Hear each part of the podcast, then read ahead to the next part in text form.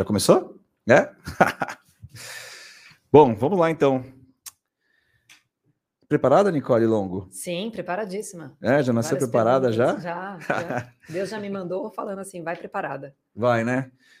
Vamos lá então, senhoras e senhores, mais um podcast, mais um podcast em 2022, começando o ano com tudo aí. Esse ano que a pandemia não, não nos deixa em paz, não, não, não dá paz pra gente. Agora é o H3N2, Omicron.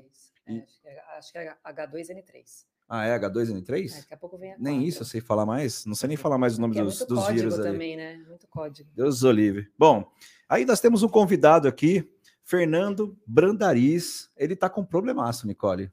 Sabe Qual qual é o é? problema dele? Ah, Ele comprou 100 litros de chopp, consumiu só 25 e, o e agora tem 75 litros pra, com contagem regressiva para consumir de forma Ah, mas a gente resolve isso agora. É? Isso- esse é o problema que a gente gosta de resolver.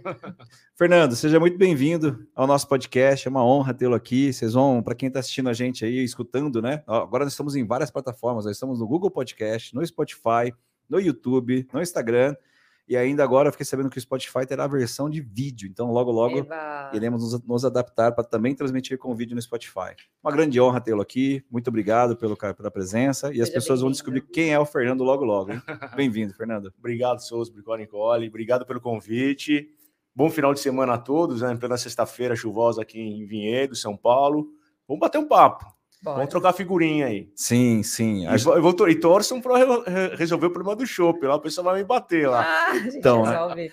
A gente vai acabar esse podcast daqui umas duas horas, né? É. E aí, eu tô, sei lá, eu gosto, eu não gosto de ver um amigo assim em apuros, entendeu? Vai me ajudar. É, eu tô pensando em ajudar, porque esse negócio é um problemaço, assim. Você já pensou em estragar 75 litros?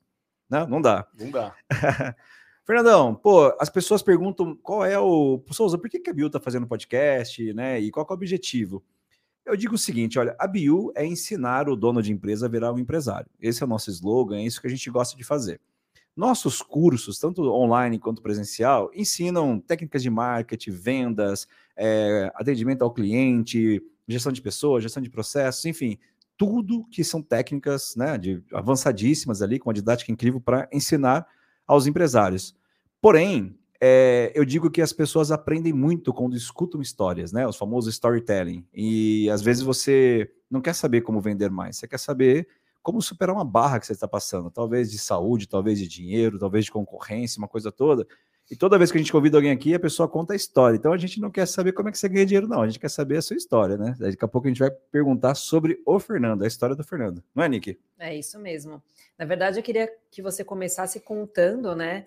é, quem é você, casado, tem filhos, não tem, qual é a sua profissão, para que as pessoas comecem já a interagir e entender quem é o Fernando. Bacana, vamos lá. Sou o Fernando Brandariz, sou advogado. Próximo ano faço 20 anos de formado. Uau. Tá fazendo conta esses dias. Aí, Poxa, ano que vem já faço 20 anos de formado, 2023, sou de 2003. Aí, fora o tempo de estágio, eu comecei a estagiar no segundo ano de faculdade. Sou casado com a, com a Andresa, sou, tenho, sou, tenho uma menina, a filhinha tem seis anos, Olha aí. tá, então caminhando. Parabéns. Uma só, não quer ter uma mais só. uma? Não, uma só tá de bom tamanho, já, já, dá um faz o trabalho terror. suficiente, né? É, um- falam que quando tem dois ou três, né, ou mais até, as crianças brincam entre elas, não dá tanto trabalho, né, digamos assim. É. Mas não quero partir você não quer pro- fazer essa roleta, né? Para ter quero. certeza. Não, vai que dá uns gêmeos aí, né? Tem uns amigos- tem uns amigos que, estão- que a esposa tá grávida, eu tô com gêmeos, falando, não, aí fica, vira Não. três o negócio, mas não, Nossa, aí não dá. brinca. Quem cuida de um, cuida de dez, gente. Vocês É verdade, aí. é estão aí. Bom, antes de conhecer da empresa do Fernando, eu queria conhecer. Fernando, começa, por favor, contar a sua história. Quem é o Fernando? Onde você nasceu? Busca nas suas memórias aí agora. Quem, onde tudo começou? Bom, meus- meu, meu pai é espanhol, minha mãe brasileira, casaram. Nasci em 77, morei 10 anos com os meus avós, né, por uma questão de logística, de trabalho dos meus pais. Fui trabalhar, fui morar com os meus pais com uns 10 anos, 12 anos mais ou menos. Depois, um determinado tempo, meu pai, meus pais se separaram. Fiquei com a minha mãe, meu pai foi, foi morar na Espanha pelo fato de ser espanhol Uhum. né? Mantive o contato razoável com o meu pai. E aí a vida foi indo, foi indo e chega na hora de escolher uma profissão, né? E eu gostava muito de ver as pessoas de terno, né? Aqueles escândalos, né? Midiáticos que apareciam na televisão. Eu Sim. gostava daquilo, né? Falei, poxa, como é que uma empresa é vendida por um real? Por que, que não conseguem pegar aquele cara que todo mundo fala que é bandido? Por que, que uma empresa conseguiu se reestruturar? Né? Eu lembro do caso da Transbrasil, que foi vendida por um real, né? Sim. É, a pouco e nada, entre outras operações, as concordatas naquela época que existiam. Eu queria saber como é que funcionava e fui indo para o lado do direito, apesar, apesar de minha mãe ser médica, meu pai engenheiro, o meu tio ser, é, ser, na época ser magistrado, depois passou desembargador, os meus primos que são mais velhos é, serem juízes, não foi uma ligação direta com eles. As pessoas fazem uma ligação, ah, você foi por causa deles. Não, não tem ligação com eles. Tanto é que não, meu relacionamento com eles é mínimo, né? não tenho Sim. muito contato com eles. Nunca tive muito contato, ainda mais depois do falecimento da nossa avó. Então é, é, é, praticamente zero. Então não foi essa a relação, foi mais essa relação de querer entender como é que funcionava uma coisa. Passei na faculdade, fiz a faculdade. Logo no primeiro ano, primeiro ano eu tentei alguns estágios, não consegui, porque naquela época eu não sei como é que, como é que está hoje os estudantes recém-formados.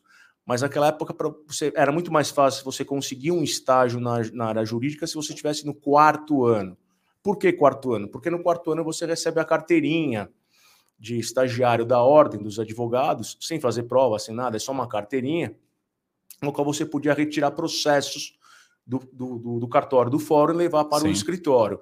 Então não era razoável ter um estagiário primeiro ou segundo, além de ter a base muito, muito pouco ainda, não era razoável para o escritório ter esse estagiário, porque não podia ir no fórum, não podia resolver muitos problemas, fazer carga, tirar ofício, né? Alguns procedimentos não era, não era possível. Então ficava difícil, mas eu consegui no segundo ano.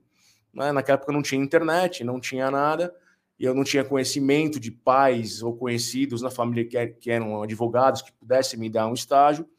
E eu comecei a buscar em lista telefônica. Né, naquela época, páginas amarelas, se não for na memória. ah, é. não é da minha época, não. Eu já não nasci, é? Não, é. O meu negócio, Você já nasceu na internet? Já, já nasci com Android e tal. É. E aí eu comecei a buscar e comecei a mandar. Né, ligava. Pô, tá precisando de estagiário, tá precisando de estagiário, tá precisando de estagiário. Passa um dia, passa dois, passa três, passa três. Bom, aí fala, dá para você vir agora aqui no escritório na Paulista? Ah, vou, fiz a entrevista, gostaram de mim, permaneci nesse escritório durante um ano. Aí teve algumas reformulações dentro do escritório. O, o advogado, que era o nosso chefe na época, foi dispensado. E aí ficou um pouco bagunçado o escritório, né? Aparentemente eles é, ele estava fechando o escritório, Sim. né? É, era a sede, a matriz era em, em Minas Gerais e aí tinha diversas filiais e nós trabalhamos numa filial que era a filial de São Paulo. E parece que ele estava fechando, não sei qual era o rolo que estava tendo. Falei, ah, vou aproveitar e vou sair também, porque eu já estou um ano nesse escritório. É a mesma matéria de, do uhum. direito, que era busca, apreensão, reintegração de veículos. Né? Falei, já, já conheço bastante, já vou. Quero procurar outros escritórios. Bom, e aí também, novamente, naquela época também não tinha internet, era muito exíguo. Procurava na, na, nas listas telefônicas, não consegui nada. E aí no Fórum Central, que na, no Fórum João Mendes, na, na Praça João Mendes, toda segunda-feira, se me falar a memória, eles trocavam os anúncios, os escritórios colocavam os anúncios ali na, na sala da ordem. Uhum. Porque você tem o fórum, tem a sala do juiz, tem o cartório, tem os banheiros, toaletes, tem uma lanchonete e tem as salas dos advogados. O que é a sala do advogado ali na, na, no fórum? É onde você podia fazer petições Sim. de urgência. Tem a máquina de escrever, você digita, tem papel, tem caneta, tem os livros, você faz as pesquisas e ali tinha um mural. Então eu ia lá toda segunda-feira, olhava os murais, ah, preciso de advogado aqui e tal, estagiário, tal, parcerias, então ficam tudo ali. E aí comecei a mandar também. Né? Na época você também mandava currículo por, por envelope, né? Pelo correio, né? Não era por e-mail. Bom, mas aí naquela liguei, liguei, liguei alguns e alguns falaram, pô, vem aqui também, quer vir? Dá para você vir hoje? Falei, dá para eu ir hoje também. Fui e tal, fiquei lá um ano e pouco. Isso foi no terceiro ano de faculdade. Quando chegou já no final, indo para o quarto ano, eu já fiquei naquele o que, que eu vou fazer da minha vida? Porque o quarto ano, na minha opinião, e grande maioria do, dos, dos estagiários, advogados, digamos assim, é um ano muito complicado. Por quê? Se você não passa na ordem, você não é advogado, você permanece como estagiário. Você conseguir estágio no último ano de faculdade é muito complicado, porque quem já está no escritório não vai sair E o, e o escritório dificilmente vai contratar um novo advogado, um novo estagiário. Ele Sim. vai pegar os advogados, que, os estagiários que estão lá e, vão, e vai acabar efetivando. Então você fica meio que num limbo na, na, naquela situação. Então, poxa, e agora? Eu não quero mais ficar nesse escritório porque também era a mesma matéria, busca, apreensão, integração de posse, já estava meio que cansado daquilo. E aí surgiam algumas operações. Deve ser super tranquilo ficar fazendo reintegração de posse, né? É, não, era é bem, bem complicado, né? O pessoal some com o carro, né? Você, é, você entra com, com a, era um carro, os carros caros, o banco exigia, e deve exigir ainda, que você conseguisse eliminar na hora, no mesmo dia, né? Sim. Então, normalmente saía a documentação, ela saía do banco, ia para o escritório, o escritório fazia a documentação, pagava as custas, distribuía, você tinha que pegar aquele papelão, né? Sim. Hoje é tudo digital, mas você levava, distribuía, levava no distribuidor, conversava com o distribuidor para sair o número da vara, né? Tinha que acompanhar aquela pessoa a levar o processo no cartório, convencer o cartório a autuar, fazer tudo certinho, para encaminhar ao juiz, ia lá, despachar com o juiz pedindo liminar, para o juiz despachar na hora, voltava o processo para o cartório, o cartório certificar, expedir o mandado, pegar o oficial de justiça de plantão para ir atrás do carro. Então era um processo complicado, ele não é, não é simples. Aí hoje também não deve. Hoje talvez seja mais simples, porque é tudo digital, né? Sim. Então, e eu, só antes de você continuar, né? Eu, para dar uma quebrada, eu vi um meme do Monkey Stock, que era assim, né? O planejamento para 2021. Quitar os 100 mil reais que eu peguei emprestado em 2020 e quitar o carro. Aí ele colocou na linha de baixo, planejamento para 2022, quitar os 200 mil é. de dívida e esconder o carro do banco, né? Acho que esse é o plano do 2022. É, acho que eu vi alguma coisa parecida nesse sentido. e, e aí começou, era uma matéria, era essa mesma matéria, né? Você falando que era complicado, porque o cara ele some com o carro. Então você tinha carro, você tinha barco, você tinha avião, né? E esses, esses produtos mais caros, o banco exigia uma, uma peculiaridade, né? Um, um esforço a mais. É, uma resolução mais rápida. Mais rápida, né? porque Sim. o camarada ele some e o prejuízo do banco ele fica, fica é, grande, né? É. Perder um barco, um carro caro. Né? Então você tinha, você tinha que correr com, com isso. Mas eu estava meio cansado com isso também. Cansa. É? E você, e você corria Brasil inteiro, Brasil inteiro não, mas São Paulo inteiro. Uhum. Então você ia para Ribeirão Preto, né? Você tinha que acordar 6 horas da manhã para pegar o primeiro ônibus que sai do terminal rodoviário do Tietê. Pô, aí ela chegava no metrô de Santana, a, a porta ainda estava fechada para pegar o ônibus era seis, seis e meia no Tietê. Sim. Né, ia até Ribeirão, era Ribeirão, Sertãozinho. Você tinha que fazer aquelas comarcas para não perder o dia, né? E voltava, pra, você tinha que voltar cedo para você não perder a aula, né? Provas e tudo mais.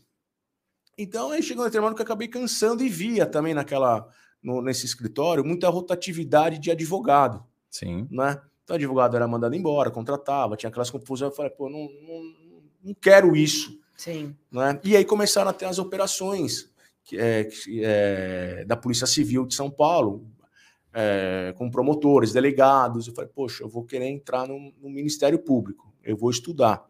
E aí eu peguei o ano, o, o quarto ano, eu fiz é, cursinho, fiz o um cursinho de São Paulo chamado Damásio, né? Estudei, estudei, estudei, passei de primeira na ordem, mas não abri o concurso na minha época ali para o Ministério Público em São Paulo. Né? E aí apareceu um para magistratura. Na magistratura, a nota de corte me falou foi 65 pontos, eu fiz 60 pontos. Então fiquei 5 pontos aí para passar para a segunda fase.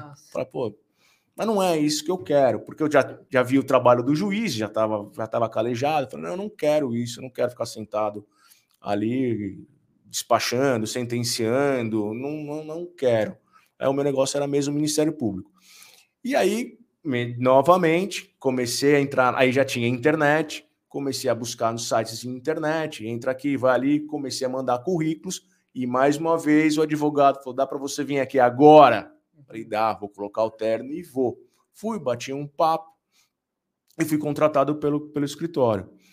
E aí, quando eu me formei, falei, ah, vamos ser sócios, vamos montar uma parceria, e estou lá hoje, até hoje, no escritório de advocacia do direito empresarial. Quantos Como anos faz já? É, desculpa. É, eu sou de 2003, vamos falar que eu entrei no, como sócio em 2004, anos, são quase 20 anos de, de escritório na mesma... Como que é o nome do escritório? Mingrone e Brandariz, Sociedade de Advogados. Olha aí. Hoje o Mingrone mora fora, mora, mora nos Estados Unidos desde 2016, se não me falha a memória, 2014 a 2016, mora nos Estados Unidos, foi com a família, e nós montamos em 2016, mais ou menos, a gente montou uma estrutura nos Estados Unidos também, como forma de proteção patrimonial, planejamento acessório, tributário e investimentos nos Estados Unidos. Muito né? legal. Né? E em 2006, 2005, 2006, nós montamos também com mais outros dois sócios, a SODEP, que é uma empresa de cursos, seminários, tal, qual, na, na, qual a empresa a gente, nós damos uh, palestras, seminários e tal, a gente dá os cursos na área jurídica, uhum. né, eu especificamente agora sozinho dando as aulas sobre planejamento sucessório, e tem uma outra gama de, de palestrantes que não fazem parte do escritório. Então, separando bem, você tem a empresa que, que faz o trabalho jurídico e, há 20 anos, e aí você tem uma outra empresa ali que você faz treinamentos para advogados, empresários, enfim. Isso, a gente faz o, o não digo treinamento, né? A gente explica, tá. né? É, o que fazer, o que deve ser feito, tá. né? Com planejamento sucessório, planejamento tributário na área sucessória, proteção patrimonial, recuperação judicial de empresas. Seria então, uma consultoria? Não, na verdade é uma, é uma aula, né? É uma, é uma aula. A gente tem ali vão lá de 10, 20 alunos, eventualmente até mais, 25 alunos, e aí a gente tem, a gente passa oito horas explicando é, um processo de recuperação judicial, um processo, como é que faz um processo de planejamento acessório, a proteção patrimonial, o que o empresário não deve fazer, porque você comentou no, no, no teu início, você falou do empresário, você vê muito empresário fazendo coisa errada. Ah, eu, não, eu não falo no. no não acha, não. Acha. Na Brasil, parte de administração. Tranquilo, assim? Tem muito, tem muito. Aí o cara ele acaba quebrando por conta disso, por falta de uma assessoria, né? Vem o ditado, né? O empresário bem sucedido é bem assessorado. Então você vê ele, ele, ele monta a empresa, ele, ele não registra o funcionário, ele coloca o cara, ele faz o camarada emitir nota, ele faz o cara bater o cartão, depois ele pede para ele voltar o cara a trabalhar, ele não, ele não paga, paga mil reais por dentro e cinco mil reais por fora, enfim. É, acúmulo de função. Acúmulo de função, insalubridade, periculosidade, adicional noturno, ele não paga, ou se paga, ele paga, ele paga por fora, né? É, ele, aí ele estoura uma empresa, ele monta outra empresa no nome da família, principalmente no nome da esposa, aí vincula uma empresa na outra, enfim, aí ele, aí ele começa a colocar a culpa no sistema. Sim. Né? Ele fala, pô, o sistema está errado. Fala, é, culpa do é, governo. É culpa do governo. Fala, não sei se o sistema está errado, mas você está agindo errado. Né? Uhum. Se o sistema está errado, vamos resolver o sistema, vamos mudar o sistema, Sim. vamos tentar alterar o sistema. Mas a forma que você está fazendo, ela está errada. É, e aí ele mete o pau no, no, no próprio advogado que está defendendo, ele mete o pau no juiz, ele mete o pau no governo, ele mete o pau em todo mundo. Então a gente tenta explicar né, na forma do planejamento sucessório e no planejamento de proteção patrimonial. O que, que você está fazendo que vai te dar, que eventualmente pode te dar problema? Eu estou fazendo isso, isso, vai te dar problema. Por quê? Por causa disso, disso, disso, disso. Ah, mas não é possível. Você está falando errado. Não, vai acontecer você está fazendo errado. E aí acontece o problema. E quando acontece o problema, você não consegue mais resolver. Qual é o percentual, né? Eu tenho várias perguntas aqui para te fazer, mas falando nesse ponto que você acabou de falar, qual é o percentual de clientes que escutam vocês, né? Quando você fala assim, se você continuar fazendo isso, você vai ter um problema. Quantos olham e falam, beleza, Fernando, então vamos regredir, vamos fazer de uma outra forma ou vamos corrigir? Quantos fazem isso e quantos falam não? Ah, vou não. te falar que eu vou falar que é 50%, Nicole. 50%. Não, muitos não não acreditam. É. Eles ele vai, ele senta pegar, na né? tua frente. É. Ah, tá bom, tá bom, tá bom. Não concordo com o que você está dizendo, ele levanta, vai embora. Você sabe, uma coisa que eu vejo, né, Fernando, é que às vezes, muitas vezes, né, acho que você deve passar bastante isso, o cliente, ele acredita que essa, essa é a sua opinião pessoal, né? Então, assim, essa é a sua opinião pessoal. A minha opinião pessoal é que não vai dar problema, né? Ele não entendeu obviamente, né? Apesar de ser super claro que você estudou para isso, que você tem casos sobre isso, que você está orientando, independente da sua opinião, se ele deve ou não fazer. Né? E aí ele fala, então vamos botar para ver, porque ele acha que é a sua opinião e é diferente da minha, então ele segue como se fosse uma opinião e não de fato o que vai acontecer, né? É, ele, ele, ele entende como uma opinião, né? Muitas vezes ele vê que até o presente momento não aconteceu nada de errado e ele vai continuar daquela forma, e agora você vai, que eu acabei de dizer, não é uma opinião, né? Vai acontecer. Eu não, eu não concordo com certas é. decisões do É só uma questão de tempo, né? Mas é o que vai acontecer. É. A decisão, ela está errada no ordenamento jurídico, ela está errada, mas vai acontecer. Legal. Vai acontecer por quê? Você tem jurisprudência, e a jurisprudência ela vai indo no mesmo sentido. Não tem base, porque a jurisprudência ela nasce o quê? São várias decisões daquele mesmo sentido. Sim. Tá errado, quando a gente fala principalmente da justiça do trabalho, é, é, ela bate muito de frente dentro do direito societário, uhum. né? Então tem um, tem um choque aí de legislação e de interpretação dentro do direito societário e dentro do direito do trabalho. Então, vou dar um exemplo para você. Dentro do direito societário, eu posso colocar dentro da minha empresa 10, 15, 20 sócios, seja ele dentro de uma sociedade limitada, seja ele dentro de uma sociedade anônima. Certo? Agora, como é que esse teu sócio, que ele tem 1%, 5%, 10%, ele trabalha no seu dia a dia dentro da empresa?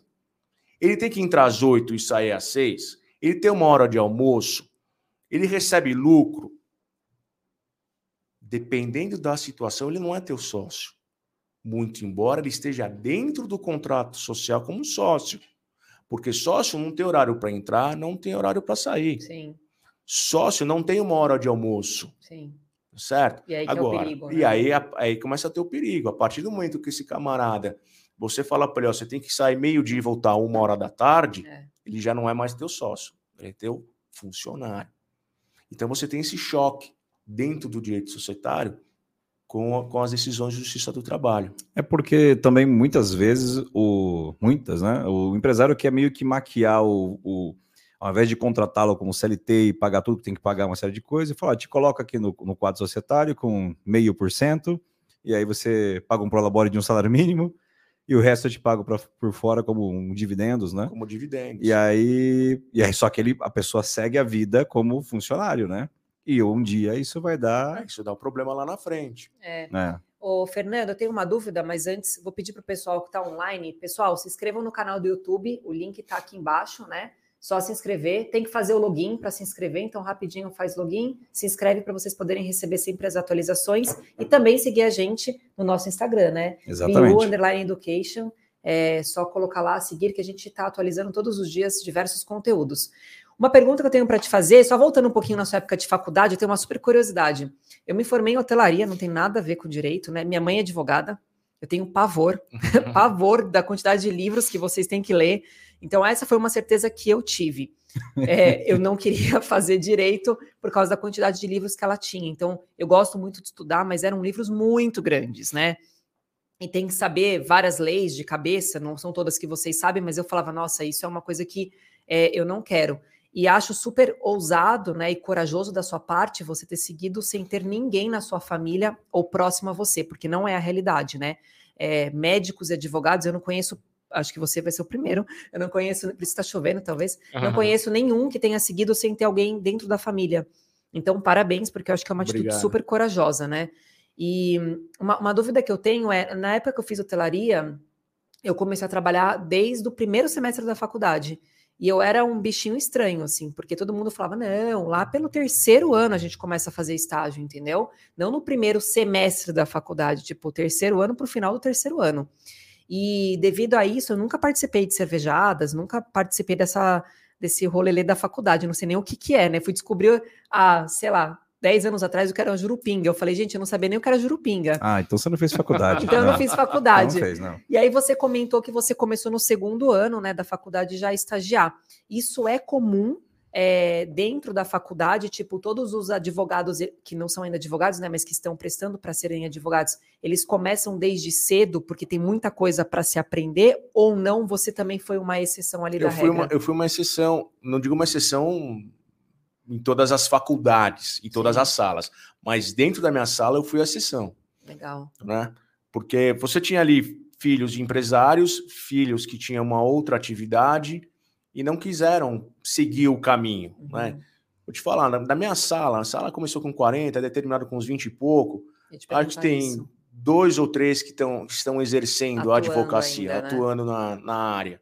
O resto ou abandonou é, começou e abandonou, ou, ou seguiram o caminho que o pai deixou, não é? é eu passei a mesma coisa na minha faculdade. Acha que 50% de fato se formou e hoje acho que 5% deve exercer mesmo. Por exemplo, eu já não exerço mais, então. É, porque, veja, é, você até, você até entende muitas vezes. Se, se, não é um sonho da pessoa exercer a profissão, independente se é advocacia Sim. Ou qualquer outra, outra área, se não é o desejo, é muito mais fácil você pegar uma coisa que já está caminhando. Sim. É, bem ou mal, ela está caminhando. Né? Então, você começar do zero é complicado, é bem é, difícil, nossa, é, é, muito difícil, é muito difícil. É, a tua empresário para começar do zero é complicado, né? ele tem que estruturar, ele tem que ter o cliente. Né? E o advogado, quando se forma, ele tem que ter o, o, o cliente. Mas é muito mais fácil vender um celular, né? Porque é tangível o negócio, uhum, uhum. do que você vender uma ideia para o camarada. Né? Total. E outra, você se formando, ele vai dar preferência para quem? Para um recém-formado, um cara que tem seus 10, 15, 20 anos de advocacia, né? Sim. Tem de barriga no balcão, não é? Sim. Hoje não se fala mais barriga no balcão, é olho na tela, né? Porque é tudo sim, digital. Sim, então, é, você, é, é, é, difícil você. Então, eu até entendo as pessoas abandonarem e ficarem com. Buscarem outra atuação. É, né? principalmente que já está andando, né? Sim. Não tirando o mérito dessas pessoas, porque muitos fizeram o negócio crescer, mas a coisa ela já estava andando. É e uma, uma. Desculpa, pode falar. Não, isso que você falou de o empresário criar a empresa do zero. É que normalmente, né, como nasce empresário, ele tem uma ideia, ele quer colocar em prática, só que aquela ideia, ela é, é, normalmente é o produto ou serviço. Exemplo, eu sei fazer um hambúrguer, eu sei fazer um brigadeiro, eu sei fazer uma marmita, eu sei costurar, eu sei é, trabalhar com importação de roupas e tal. Mas quando ele abre a empresa, é, não é isso que ele vai fazer, né? Ele, o empresário ele, ele vai ver a parte tributária, jurídica, atendimento ao cliente, a contábil, a vendas, marketing e uma série de outras coisas. E aí você. É curioso o que você está falando, porque a pessoa quer começar sozinho. Legal, né? A gente. Não estou falando que você não tem que começar sozinho. Tem. Mas você usou uma frase no começo, você tem que estar bem assessorado, entendeu? Não vai fazer a ah, contrato social. Nossa, baixei um da internet, coloquei os dados, coloquei meus dados, né? Normalmente é isso, não é isso que eu, Fernando, a sua experiência aí? É, é, uma coisa é você gostar do hambúrguer, outra coisa é você fazer hambúrguer e trabalhar vendendo hambúrguer, é. né? É, é, diferente. Cara, vou te falar, Souza, a gente, eu tenho a gente vai conversando com A, com B e tal, e aí a gente chega à conclusão, e na junta comercial ela tem um, um, um modelo, ou pelo menos tinha um modelo de, de, de abertura de empresa, que chama ato constitutivo. É, e aí a gente fica naquela, né? É bacana a junta comercial ter um modelo de ato constitutivo? Talvez para o pequeno empresário que não tem a condição de contratar um contador, contratar um advogado, é bacana, mas mesmo o médio empresário, ele vai, ele vai naquele modelinho de contrato social da junta. Acaba tirando o quê? O mercado do próprio advogado. Né? Então, a gente fica nessa discussão entre a gente ali do mundo jurídico, os advogados que trabalham com o societário. Pô, é legal ou não é legal ter aquilo? Você acha que a junta comercial não deveria atirar? Porque, veja, modelo é modelo. Modelo é modelo. Você vai pegar a ideia daquilo ali. Mas as pessoas utilizam aquilo como uma como o normal. Sim. Né? Isso é no, contrato, no ato constitutivo da sociedade, isso é no contrato de compra e venda de apartamento, de casa, enfim, ele pega aquele o contrato que ele comprou a casa há 10 anos atrás, ele vai utilizar o mesmo contrato para comprar a casa agora. É. Total. Não é? isso. Então, e as coisas é. mudam. As né? coisas elas Muito mudam. rápido. As né? coisas mudam rápido. Muitas vezes ele deu certo lá, mas com aquele vendedor, certo. não significa que ele vai dar certo com o, com o próximo é, vendedor.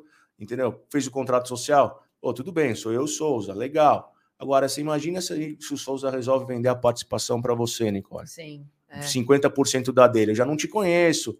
Eu já quero restringir mais. Será que aquele contrato vai ser interessante? Sim. Para nós três? É, eu acho que o advogado ele tem um papel parecido com o do médico, né? A gente só procura médico quando está doente. A gente não procura para fazer um preventivo ou para fazer um check-up, né? E o advogado, eu vejo que ele tem um papel muito importante que a gente não valoriza, a gente não quer pagar, porque a gente ainda não teve dor de cabeça. Aí a hora que tem dor de cabeça, começa, né? Fernando, pelo amor de Deus, me ajuda aqui, que eu tô com um abacaxi, um BO aqui, que eu preciso que você resolva.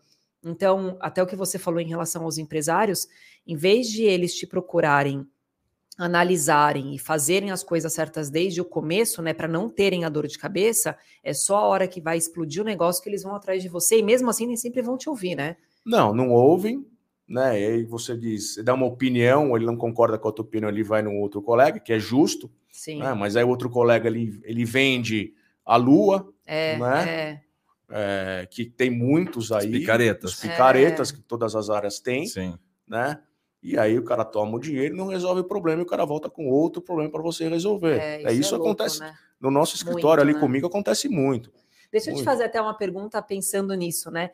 A sua fa... que é assim, né? Tudo que a gente tem algum problema, a gente fala assim, a gente precisa de um advogado, né? A sua família usa e abusa de você, acontece isso porque na minha época de hotelaria, a minha família achava que eu tinha desconto pelo mundo inteiro, entendeu? Então, assim, nem, nem, na, nem na rede que eu trabalhava de hotéis, qualquer outra rede. Então, assim, tô indo viajar para Roma. Minha mãe me ligava e falava assim: Nicole, eu vou para Roma, consegue para mim um hotel com desconto. E aí eu falava, claro, vou tirar aqui do bolso e vou, né? Tá aqui, ó, de graça, né? Eu falava, gente, as pessoas elas acham que a gente consegue as coisas de graça. Você passa por isso com Passo, famílias e amigos? Com, com amigos, com, com família. Sobrinhas sobrinhas. Sobrinhas ah. são as piores, são né? As piores. sobrinhas, sei bem. E aí ela, eles procuram, falam, Fernando, dá uma lidinha rapidinho nesse contrato. Isso é o que mais acontece, né? Tipo, lê esse contrato só para ver se eu posso assinar, mas é rapidinho, são tipo 10 eu páginas. Um tio que é advogado, ele é, vai dar uma olhadinha. Isso acontece. É, isso, isso acontece. Mas para a família, a gente está sempre junto, vamos ajudando o que a gente consegue ajudar. E os amigos também. O que, o que muitas vezes acaba assim incomodando, isso incomoda não a mim, mas incomoda a classe, a, da classe, né? E incomoda até como ser humano, né? É você você ajuda a pessoa, né? Um contrato à noite para olhar, é, faz alguns serviços de forma gratuita, pela amizade, ou porque também não, tá, não vai te dar tanto trabalho, não é custoso para você. E aí, de uma hora para outra, ela pega e contrata uma outra pessoa para fazer um trabalho XPTO. Ah, isso é bem ruim. É, isso, é, isso é desagradável.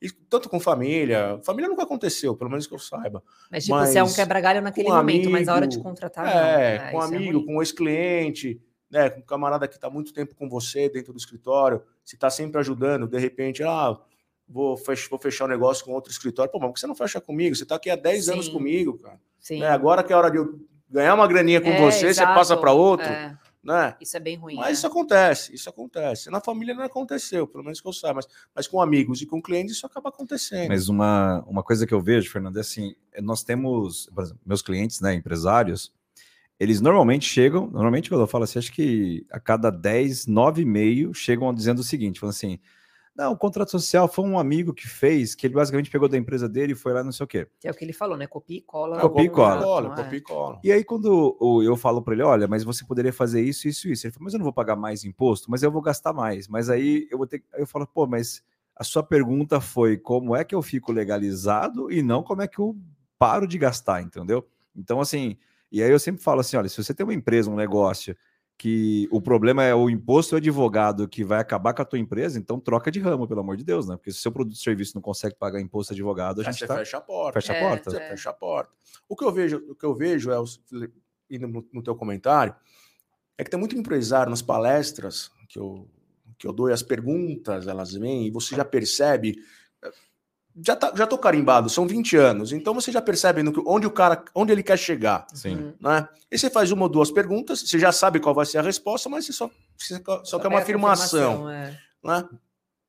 Tem muita empresa aí que ela não se sustenta se não for na sua negação. Sim. Se não for no, no, no PF, ela não se sustenta. Eu não sei o motivo disso. Eu não sei se ele, ele, se ele começou errado e não conseguiu resolver ou se estava certo e para manter o, toda a estrutura ele resolveu praticar os atos, mas que tem muita empresa Brasil afora que não se sustenta, ela não se sustenta. É, por experiência própria, né, quando a gente faz o curso Maestria Empresarial, é, o que a gente percebe é que eles começam de uma forma errada, então eles não se organizam, né? É mais ou menos o que o Souza falou. Vou começar a fazer hambúrguer, cara, eu vi que dá certo, então eu vou sair da minha casa, eu vou pegar um lugarzinho, vou contratar uma cozinha industrial e vou começar a fazer. E aí ela vai naquela informalidade. Então ela não tem CLT, ela contrata para trabalhar até a hora que dá o primeiro problema. Isso. Então o primeiro processo que ela receber, ela vai falar: opa, preciso me organizar nisso. Quando ela senta e começa a ver tudo que ela precisa fazer, né? Emitir nota, enfim, tudo isso, ela olha e fala: cara, tipo, eu não, não faço um terço do que tem que ser feito, né? E aí é onde está o problema. Eu acho que existem sim casos de pessoas, né? Principalmente agora na pandemia, eu acho que isso teve muito para não fechar a porta, né? Vamos então sonegar e fazer vista grossa para algumas coisas. Eu acho que a pandemia deve ter aberto aí um percentual grande de pessoas que não faziam isso passaram a fazer. Mas por experiência antes da pandemia, são pessoas que já começaram errado e não fazem nem ideia. Você sabe que agora você falando disso, eu lembrei de um, de um camarada que foi uma vez no escritório. Foi nosso cliente um, um tempo. E aí, numa, nas reuniões, ele vinha ele, o contador, o diretor, e tinha mais alguém que ele trazia junto. E aí eu, ele queria fazer uma, um planejamento sucessório, né? E aí uma das perguntas que ele fez foi como é que eu, a, a carga tributária disso? Falar, ah, a partir do momento que você transferir, você está pagando 27,5%. A partir do momento que você transferir para a pessoa jurídica, você vai pagar 15%. Não é 14%, é arredondo porque tem um contador. Para a conta ficar mais fácil. E aí ele falava, a conta está errada. Aí mudava o assunto tal. Aí eu falava de novo, você vai sair de 27,5%, você vai pagar 15%. Aí tá errado. Ele fez isso umas três, quatro vezes. Chegou uma, uma terceira, quarta vez, o, o, o, diretor dele falou, sabe o que é, Fernando? Que a conta tá errada? Eu falei, por quê? Porque ele não paga. Não é que ele está sendo de 27 para 15, ele está sendo de 0 De 0 para 15. Ah, então. É, é a conta está errada mesmo. E né? é isso que então, acontece. É... Na nossa prática é isso que acontece, né? Então... É, porque assim, né? O... Vamos lá, né? Vou tentar descrever algum, alguns clientes. Principalmente, sabe, clientes que dependem do fluxo do, do ponto comercial, né?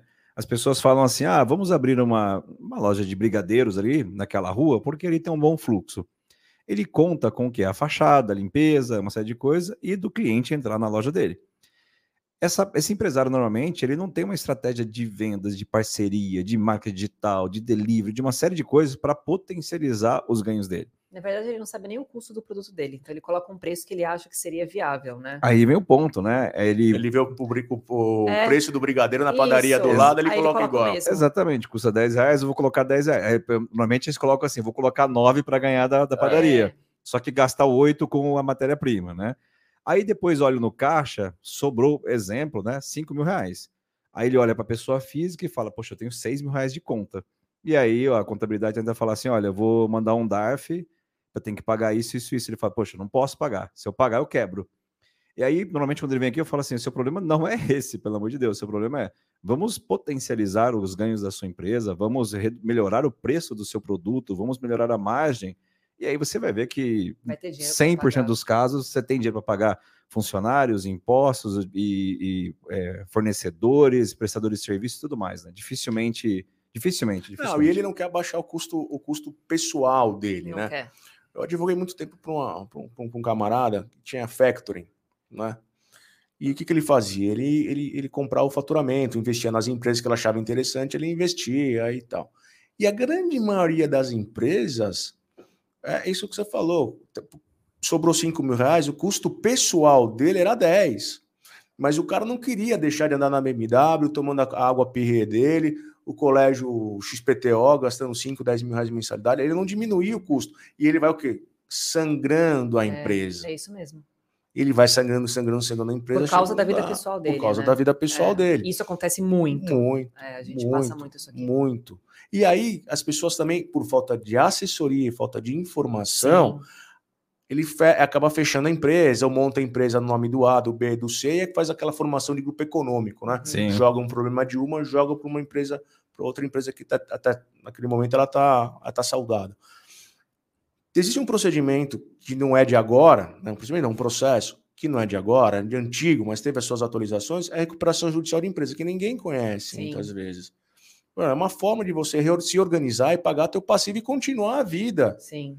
Não a pessoa ela prefere fechar o negócio, montar uma outra empresa, ao invés de manter aquela empresa ativa e andar para frente. É, mas é o que você falou, é muita falta de informação. É muita falta de informação. E eles não buscam essa informação. Não buscam, né? não buscam informação. É, Porque é as pessoas elas acham que o, que o, que o advogado é, é tirar lá na cadeia, né? Lá na porta de cadeia, isso. reclamação trabalhista e briga de vizinho. É, é só isso, né?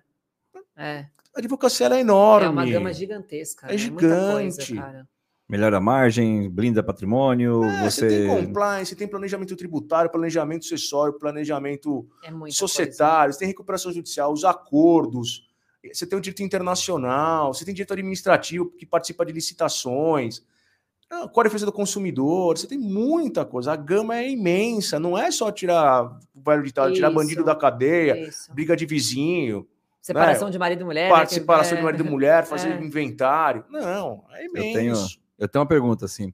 Você já chegou a pegar algum caso de plano de sucessão que onde a pessoa estava achando que estava passando algo maravilhoso pro, pro, pro filho, pro, pro herdeiro, e de repente você fala, olha, não é bem assim. hein? Acontece. Acontece é, diuturnamente. E muitas vezes, tanto do lado dos pais como do lado dos filhos, acham que estão ganhando uma mega sena, né? É. O filho está ganhando a mega sena. Mas, meu, você, te, você tá, eventualmente vai receber uma empresa. É, Você tem ideia do passivo que essa empresa tem? é, e do seu papel, né? Ah, não, mas a, empresa fatura milhões, tá? Mas pouco importa o faturamento. É, Qual é o passivo dela? Aí você É. vai fazendo uma pesquisa, ela está devendo tributo, né? Porque muitas vezes é, joga no, no- no escondido ali, não fala nada para ninguém, né? Trabalhista. né? O empresário, e aí eu bato muito de frente com o empresário nas palestras. Falo, todo empresário acha que não tem passivo. uhum, Todo empresário tem passivo. uhum. Ah, Fernando, mas se você tirar uma certidão negativa dos débitos, trabalhistas e tal, não vai aparecer nada. Tudo bem. Você não tem, você não tem um passivo sendo exigido, mas você tem um passivo oculto. Sim, Quanto custa para você mandar todos os seus funcionários embora? Quanto custa para você rescindir os contratos de prestação de serviço? Isso. X. A empresa tem para pagar? Se ela tem, ótimo. Se ela não tem, corre, porque você vai perder teu patrimônio pessoal. Sim. Olha Hum. isso. E o empresário não percebe isso. Não percebe, só vai perceber quando tiver um problema, né? É, uma coisa que você falou, Fernando, é você hoje é professor na Escola Paulista de Direito, certo? Me fala um pouquinho assim, por que você quis é, ser professor? Porque eu acho super engraçado que, primeiro, a gente não, não tem tempo, né? Você deve trabalhar pra caramba, tem sua vida pessoal também, mas eu acho super engraçado que, mesmo com essa correria, você quis parar para poder ensinar, lecionar, né? para novos alunos aí que vão se tornar advogados. A minha dúvida é por quê? Então, por que, que você fez essa escolha, né? E se os seus alunos dão muito trabalho para você. Então, como é ser o, o professor da escola, que é diferente? Na verdade, eu sou professor, mas eu sou professor é, contratado só para determinada matéria Tá. na Escola Paulista do Direito. Eu acho que ser professor para pegar uma matéria, por exemplo, de direito empresarial, e ficar com aquele aluno uns quatro, cinco anos, eu acho que isso não, não, não- não daria para mim pelo lado do escritório. Não É, dá para você tomar conta de tudo, fica muito puxado. Não é? Ou você vai para um lado ou você vai para o outro. Os Sim. dois acabam não, não vai Sim. dar certo. Então ali eu dou aula específica sobre um determinado tema. Não dão trabalho porque são alunos de pós-graduação. Ah, outro Não é? nível. Já É são outro mais nível. adult- adultinhos. né? É, são É. livros de, de- são, são alunos de pós-graduação. Já Mas tem você- problemas maiores, né? Problemas maiores. Mas você sempre tem aquele, aquele, aqueles alunos que você percebe que não estão prestando atenção na aula, que estão, que saem, que entram, né? Na no ao vivo antes da pandemia, você percebia muito mais É. isso. E você é muito exigente com isso? Você chama atenção, principalmente Não, agora que a gente deixo. compete com rede social, né? Você Eu- chama atenção ou não? Não, Deixa, se não está atrapalhando, deixa. é, deixa conversando ali, porque às vezes o burburinho ali atrapalha e o outro já reclama, né? Sim, Psh, psh, é. psh, psh. Mas se não está atrapalhando, se o entra e sai às vezes me incomoda, né? Porque bate porta, É, levanta, Te desconcentra também. né? desconcentra, é um negócio chato. Mas piorou ainda na pandemia, com os É. online, né? Apesar de você pedir, né, que, pô, liga a câmera, liga a câmera, liga a câmera, não ligam a câmera. É, a gente Não sabe bem. é? é acho Sim. até falta de né? educação, É, para te falar a acho. verdade. Total, total. Ah, isso, mas isso não é só no curso de pós-graduação, né? Não, é geral, né? palestras é, é geral. A pessoa desliga lá, É geral. a gente não sabe se está prestando atenção, se não está prestando atenção. Eu outro dia até estava conversando com um amigo, um criminalista, advogado, com dois criminalistas, com um cliente em comum ali, ele falou, pô, vocês estão dando aula, né? Ele falou, ah, tá de complicado. E você, Fernando? Ah, também, o pessoal diz que fecha a câmera. Aí até eu falo, pô, quero ver como é que vão ser esses profissionais daqui dois anos. É um perigo isso, né? Pois Como é. que eles serão? Porque. Esse é, o- esse é o gancho da minha pergunta aqui, aproveitando agora como professor, né? Eu queria saber o seguinte: o que, que você acredita, dando um recado para os jovens aí, para os formandos de, de direito, o que, que você acha que você tem 20 anos de experiência? O que, que você acha que vai mudar nos próximos 20 anos? Você fala, olha, galera, vai ser diferente daqui 20 anos. O que, que deve mudar? O que, que. Ah, eu acho que vai mudar muita coisa. Acho que vão sendo criadas novas áreas do direito, e estão sendo criadas novas áreas do direito, né?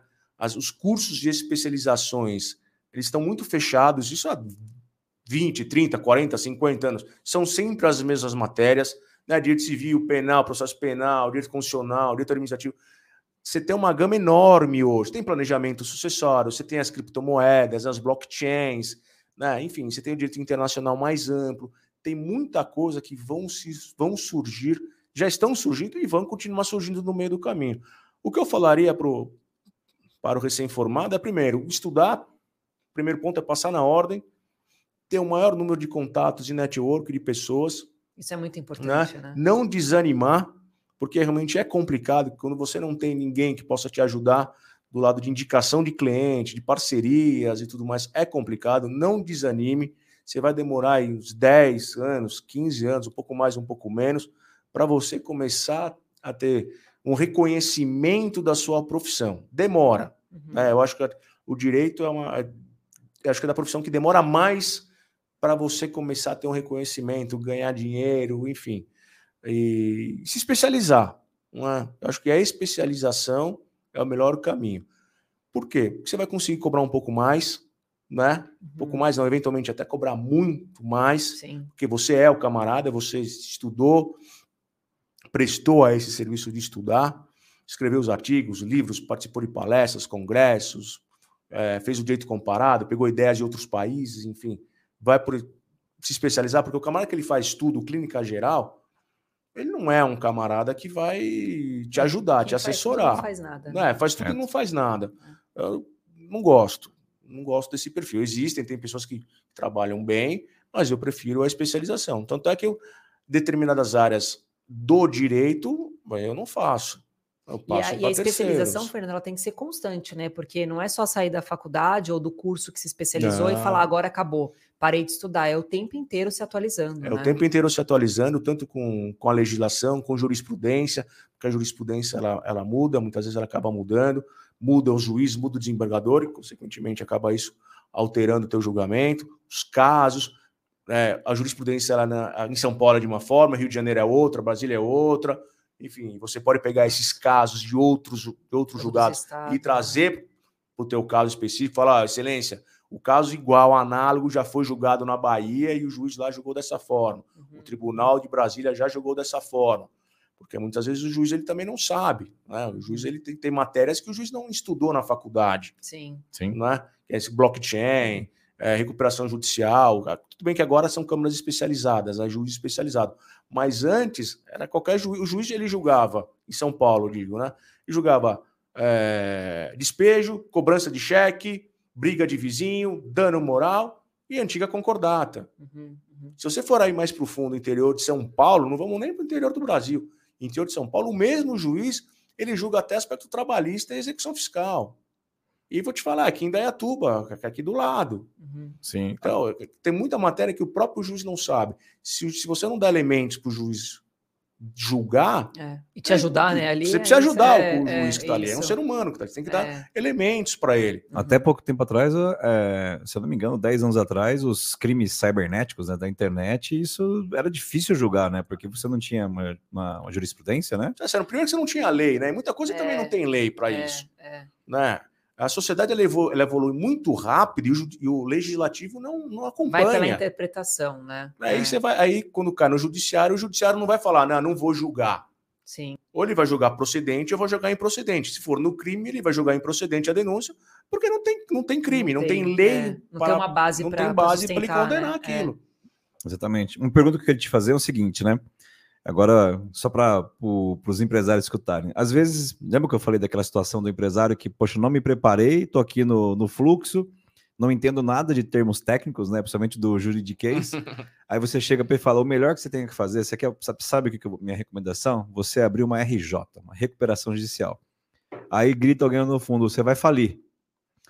Como é isso? Assim, tipo, RJ é um instrumento ou já é uma carta de sentença não, que ele está falindo? A gente não pode entender como a recuperação judicial como uma pré-falência. A recuperação judicial é um processo que vai te ajudar a, a, recuperar a sua empresa. Se você vai falir, é lá na frente, uhum. mas você vai conseguir fazer um acordo com seus credores, o judiciário vai homologar aquilo e você vai trabalhar para pagar o seu passivo. Agora, se alguma circunstância podem fazer com que você tenha falência. Por que, que o empresário ele tem receio, né? Vamos falar receio, não vou falar medo. Receio de, ter, de entrar com uma recuperação judicial. Primeiro, é, ele tem medo de ser chamado pela sociedade incompetente. Sim. Né? Poxa, meu, sou incompetente, vou ter que me correr atrás da recuperação judicial.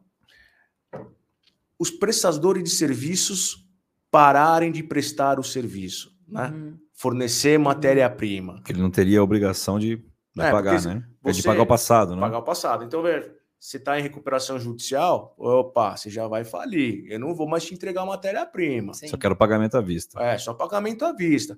E aí você acaba. O cara não consegue se recuperar, porque não tem matéria-prima. Sim.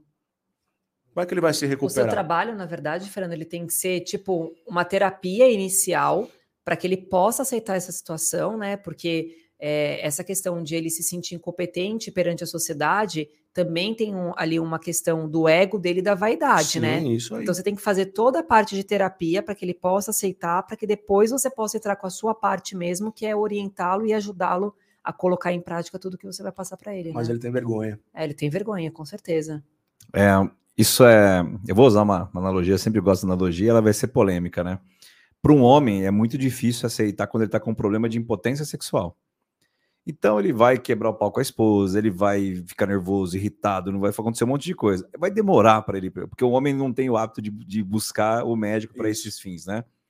É muito parecido com o advogado, assim, do tipo, ele começa a fazer umas coisas que acha que ninguém tá vendo. O empresário, né? O, é, perdão, o, o empresário. O empresário ele começa a fazer um monte de coisa que acha que ninguém tá vendo, ele vai colocando aqui, aí quando as pontas vão saindo, e aí ele nem dorme direito, tá suando frio, não sei o quê, fala, bom, agora eu acho, agora eu acho que é hora de buscar o advogado e aí você fala assim, poxa, eu escutei uma frase já que eu não sou advogado, né, mas diz que o RJ é mais fácil você procurar quando você está com caixa ainda. Porque depois Sim. que você já enterrou o caixa, aí procurar, aí assim, é mais te ensinar Fica a falir a empresa difícil, de forma né? bonita. Você né? tem times.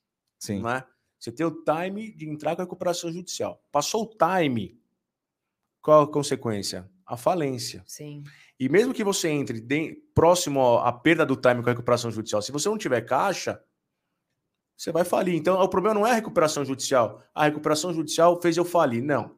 Não foi a recuperação judicial que fez. Você fez a falência. É, você faliu. Porque se você tivesse entrado com recuperação judicial no momento certo, quando você estava com caixa, você aguentava. Agora, se você está parando, você ninguém está mais prestando serviço, ninguém está te dando mais matéria-prima, não é a recuperação judicial que vai te salvar. Sim. Será uma tentativa. Se vai resolver, é lá na frente. Exatamente. Cada eu, caso a cada caso. Na, um, um, dos módulos do, do Maestria Empresarial eu falo bastante sobre o, o, RJ, né? Mas eu falo no meu lado de gestão, né? Eu explico depois que ele faz um, uma planilha, que ele entende a empresa dele em números, eu falo, olha, vamos, vou contar uma historinha. Eu falo, de repente o empresário é, usou um caixa da empresa para comprar um carro mais caro, de repente, e aí ele viu, ele, ele adquiriu uma dívida, e eu, nesse mesmo tempo ele teve que pagar um processo trabalhista, teve que pagar alguma coisa de algum cliente, e venceu vários, venceram vários alimentos que ele teve que jogar fora. Aí ele teve que comprar é, matéria-prima além do que ele precisa, tem uma dívida e não sei o quê. Ou seja, o caixa da empresa já não consegue quitar tudo isso. E neste momento, ao invés de buscar ajuda, ele fica cada deixando os juros com fornecedores cada vez maiores, aquela bola de neve, o carro, os juros do carro cada vez maior, o postergando, tentando enrolar o, o acordo trabalhista, e aí fica aquela bola de neve. Aí chega num ponto que eu falo, bom, nem que você consiga agora um acordo, é tanta coisa que você tem que pagar e a bola de neve ficou tão grande em vários, em vários é lugares é que é impagável. Então, assim. É. É, e, aí, e, aí, eu falo assim, poxa, era mais bonito você ter feito uma RJ, uma coisa nesse sentido. Ah, eu, falo, eu falo da RJ e falo das reclamações trabalhistas também. Uhum. Né? É, a justiça do trabalho é complicado ali. Né? É, vamos entrar muito nos méritos da justiça do trabalho, mas o cliente chega para mim e fala, pô, eu tô com uma reclamação trabalhista XPTO. Você tem certeza que você vai ganhar essa reclamação trabalhista? Tenho. Faz acordo. Porque mesmo você tendo certeza que você vai ganhar um processo trabalhista, você pode perder. Porque não é uma ciência exata. Sim. É, não é. Certo? Então, você leva uma testemunha que gagueja, uma testemunha que olha pro lado, você está sendo. Tem um camarada lá que está prestando atenção em todos os movimentos. É. Certo? Se a testemunha do outro lado for mais convincente do que a sua testemunha, se o depoimento do reclamante foi mais convincente do que o teu, se você gaguejou, não soube explicar, Já perdeu, né? você já perdeu o processo. Então, se você sentou na mesa ali, o juiz está ali, faz um acordo. Já mata aquilo ali, porque a atualização trabalhista é muito forte. É, em pouco tempo ela dobra. É, é, E fica o quê? Impagável. Impagável. Essa é, a É. palavra, impagável. Ela- é, Uma reclamação trabalhista que começa com 10 mil para chegar a 100 é rápido. é. Ô, Fernando, é, se a gente quiser se inscrever, né? Sou lá advogada, quero me inscrever nos cursos, nas palestras ou nas conferências da SODEP. Onde eu posso fazer isso? No Instagram? Ela tem o Instagram e tem o próprio site sodepbrasil.com.br. Tá bom, SODEP. Sodepbrasil.com.br. O Instagram Isso. você lembra de cabeça qual que era? Deve ser Sodep Brasil. Sodep também. Brasil, tá bom. Legal. Tem uma pergunta para te fazer. Além de professor, né? Além de fundador da Sodep, você tem muita coisa para fazer, né? Você tem secretária? Tinha, estou à procura. Ah, então, tá. ó, Vagas. interessadas, interessados, né? É só se inscrever, porque eu não sei Temos como você vagas. dá conta dessa agenda É, aqui. bagunçado. Você também é presidente da OAB Pinheiro, certo? Eu sou presidente da Comissão de Direito Empresarial do AB Pinheiros. Eu estou Caramba. abaixo do, do, do presidente. Legal. E lá tem bucha para você resolver ou não? É um pouco mais tranquilo do que dar aulas? Não, é mais tranquilo. A gente tem a, a divulgação da própria ordem, né? Nosso trabalho é fazer a, a nossa comissão andar com palestra, com cursos, com projetos, né? parcerias. Então, por exemplo, está tá, tá tendo algum problema dentro da, da junta comercial. Vamos juntar lá com, a, com, com o presidente da junta comercial para ver se a gente consegue ajudar o advogado, o contador. Ah, tem lá no PROCON, tem alguma coisinha aterrada no PROCON. Vamos lá tentar resolver o problema do PROCON. Ah, tem algum problema com o juiz da vara empresarial. Vamos lá conversar com o juiz da vara empresarial. É um pouco mais pontual. É, né? São pontuais as coisas, mas Tá. a, a gente tenta é, ajudar o, a- o empresário, né? Tá. O advogado empresarial e, a- e e o empresário de uma maneira geral. Então, tem os projetos, participação nos congressos, né? ajuda. A gente, a gente tem um projeto de lei que eu participei, né? Fiz pouco também, são dois projetos de lei. Assinando em conjunto, peço autorização para o presidente para assinar o- o- a nota técnica para que os projetos de lei sejam aprovados no Congresso. Uhum. Eu acho que o trabalho dentro do Congresso é, é fácil? Não, ele é complicado, ele não é simples. Né? Imagino. Tanto que eu faço parte da Comissão de Justiça do Senado Federal É, eu também. também. Então, o projeto, ele. Ah, porque o pessoal não faz a coisa andar. Não, não é que não faz a coisa andar. É que é complicado É o é mesmo complicado, andamento da né? coisa. Tá. Você tem uma ideia, o outro tem outra ideia, o projeto de lei não é interessante para mim, é interessante para você. São né? opiniões São, divergentes. são opiniões né? divergentes e a coisa anda. Então, a Comissão de Direito Empresarial é essa, para tentar ajudar os projetos de lei, projetos de, de andamento da área do direito empresarial. Bom, Fernandão, temos duas perguntas aqui no YouTube, hein? Ao vivo aqui, então um parênteses aí enquanto a Nicole se prepara com mais perguntas. É, aqui. aqui, o que você acha de ter uma matéria sobre gestão para escritórios de advocacia na faculdade? Você acha isso interessante? sim, tanto gestão de escritório de advocacia, eh, novas áreas do direito, né, captação de cliente e principalmente aí falar um pouco mais sobre o, o Tribunal de Ética, né, o nosso código de ética.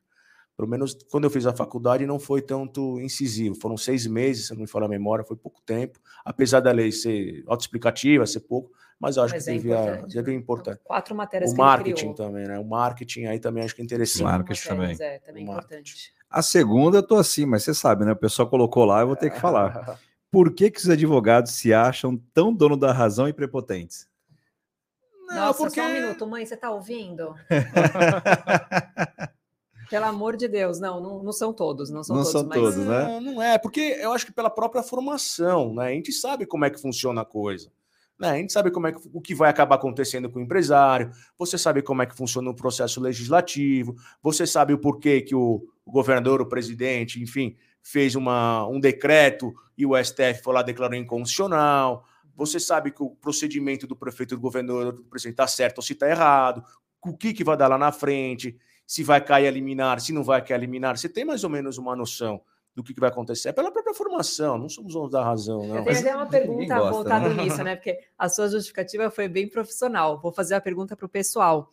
Por que, que todo advogado, aí, aí acho que são quase todos, tá? Vou colocar qua- por que, que tá julgando, 99,9%, por que, que 99,9%? Não, mas isso, isso é, é- não é cachorro ruim, não. Eu acho até positivo, tá? Aí tá nos olhos de quem vê, né? Eu acho positivo, mas por que, que vocês, é, vê se vocês acham que se se enquadra nisso, né? É, normalmente, quando entra num embate, numa discussão pessoal, por exemplo, eu vou falar sobre futebol. e você, eu tenho a minha opinião, você tem a sua. O que eu percebo na grande maioria é a última palavra tem que ser a minha. Então, assim, você, você acha que isso é muito da profissão? Você acha que isso não acontece, que isso é uma percepção mais minha? Ou não, faz parte da profissão? Ou é raro, mas, é raro, mas acontece muito, sabe? Não, é raro, mas acontece muito. Acho que é isso daí, é raro, mas acontece muito. É, né? Não é que é dar a última palavra, é porque, dependendo do argumento que a outra parte fala, ela tá errada. E aí você tem aqui. E aí você fala, ó, não é isso, é aquilo. não é, né? Entendeu? Você tem que falar que não é, porque senão fica aquele. Ele pega aquela informação e fica com aquela informação. É, isso é verdade. E tá com uma informação errada. É. E, isso nos grupos é, de WhatsApp. Eu acho que esse é o pensamento, tá com uma informação errada. Então eu é. quero corrigir essa informação para você saber que tá errada. E aí. Não é, é que, não é que eu quero ser o último Sim. ou ser o dono da razão. É que a tua informação tá errada. Tô falando. A informação que você tem, ela está errada. Como é. que é uma discussão com a sua esposa? Me fala uma coisa. A Andresa sempre perde. Ela tá ou... tá certa. Não, ela tá sempre certa. Ela tá sempre, sempre certa, certa, né? Eu não discuto. Esse é um cara mega inteligente. 20 discuto. anos de carreira, não precisa nem Por isso que é advogado há 20 anos, né? Já entendeu, já, tá né? vivo, né? Conversa aí. Vossa Excelência. Deixa eu te perguntar aqui agora. É, Fernando, professor, né? Que agora a gente entendeu bastidores aqui, pessoal. Falei que vocês iam gostar demais, porque 20 anos fazendo isso em alta excelência, com um network incrível, maravilhoso muito inserido nisso, resultados não só no Brasil, mas fora do Brasil também. Eu poderia falar aqui do seu currículo um tempão, mas um dos motivos que eu queria muito que você viesse para cá é porque você também tem um pouco do nosso DNA de devolver para a sociedade, de ensinar a sociedade, de contribuir com informações, né, da, com toda a sua experiência de 20 anos aí. Como nasceu esse projeto? Foi do tipo, sendo bem direto, você quis ganhar dinheiro com esse mercado ou você falou assim, acho que tem uma lacuna aqui que a gente precisa ensinar esse pessoal? Primeira coisa é ganhar dinheiro. Os Sim. dois, né? né? Ganhar dinheiro. E o segundo ponto é, é você ensinar, né? É, é, é uma forma de captação de cliente também, não é? Porque chega um determinado momento que os seus amigos já são seus clientes, os amigos dos amigos são seus clientes, e você tem que ter algum diferencial para chegar num outro núcleo, né? Se especializar, mas você também precisa mostrar a sua especialidade. De qualquer forma, é dando aula, escrevendo livros, né, artigos, nós não podemos fazer publicações em jornais que nem o médico faz, né? Uhum, uhum. Pode, mas não pode, né? Nas revistas femininas aparecem as clínicas e tudo mais, nós não podemos fazer isso. Né? E a outra forma é, é as palestras. Então a gente pegou um nicho uhum. que, a gente, que a gente viu que estava é, não sendo explorado, ou se estava sendo explorado, não estava sendo tão bem explorado, uhum. e a gente foi nesse nicho de mercado, que é o planejamento sucessório. Hoje tem muito, né? Mas quando começou tem 20 anos atrás, vai, 17. Você até falou de livros, né? Você. Quantos livros você já lançou? Seis? Não, são dois. Eu tô indo pro terceiro. O, tre... o, terceiro, terceiro já tá Eu já tô visualizando pronto. lá na frente, eu já tô vendo que Obrigado. você vai lançar seis, entendeu? Qual é o primeiro livro que a gente deveria ler para conhecer? É, o primeiro livro que eu fiz com uma forma de captação de cliente foi um livro chamado Fantasma Trabalhista. Mas não foi um livro, foi um manualzinho, como se fosse um livro e eu distribuía para os amigos e clientes da, sobre o passivo trabalhista, né? Que é contrato determinado, indeterminado, 13 terceiro, férias, bem básico mesmo para o empresário, né? E aí, que era uma que eu achava na época que era uma forma de captar o cliente indo pelo lado trabalhista. Fiz alguns, distribuí e tal. E aí, depois de um determinado tempo, eu fiz o primeiro livro, Planejamento Acessório Internacional. E aí a gente aborda o planejamento acessório internacional e o internacional. Uhum falando só as empresas estrangeiras, nas denominadas offshores ou International Business Company, enfim, cada um acaba dando um nome, uhum. falando sobre trust, sobre fundação internacional, e aí eu também aquela forma de, de, de, de distribuir para os amigos, para os clientes e para quem participa das palestras. Uhum. Depois eu, eu fiz um chamado Investimentos no Brasil, Aspectos Legais. Né? Esse livro, o primeiro eu fiz sozinho, o segundo eu fiz com o meu sócio, atual sócio que mora nos Estados Unidos, o Marcelo Ricevski, que foi meu sócio, hoje é meu parceiro em, na, nas, nas, nos processos trabalhistas, e um economista, que é o, que é o Sotírios Denis, faz a, fez a parte econômica. Então, Altíssimo faz, nível esse livro, hein? Nossa, faz a, falar, faz a parte econômica, a gente faz a parte societária de investimentos, sociedade limitada, sociedade anônima, fala um pouquinho sobre a CVM, enfim, fala sobre aspectos trabalhistas, né, como é que funciona o trabalhista, os aspectos tributários, Código de Defesa do Consumidor, e a gente acaba encerrando com mediação e arbitragem no final. Então, o livro bem, ele é simples, é bem objetivo, né? E tem o prefácio do nosso ex-presidente Michel Temer, que é um negócio muito Hum. bacana Que legal. também. E qual que é o seu público? Quando você faz a palestra, quem é o, o pessoal que senta ali para. Ah, você tem desde o empresário, o contador e o próprio advogado. Esses são é, nessa proporção, mais empresário, mais Ah, advogado? ultimamente tem sido mais advogados, mais advogados, mas já chegou a ter eh, mais empresários ah, nessa proporção. Tinha mais de 50%, 60% já chegou a ter por um tempo. Hoje são advogados, não sei. Isso, e aí eu estou terminando um agora, que já está terminando, está em fase final, é, holding familiar e o acordo de cotistas. Ah, isso é legal. Esse já vai. já Tá, tá também tem um tema final. que está em alta. E aí, como que faz para comprar os livros? acabou o investimento, nós estamos atualizando, porque teve o cenário econômico, né? Sim. principalmente do lado do economista para ele atualizar. O planejamento sucessório também estou atualizando também, porque tiveram algumas mudanças, mas está na Amazon, não, Uhum. eu tirei da Amazon, e Uhum. na Edições Sodep, Tá que é a nossa empresa também de E edições se alguém de também livro. tiver interesse, pode mandar um direct no Instagram. Pode e mandar lá no Instagram, no Fernando Brandariz, Legal.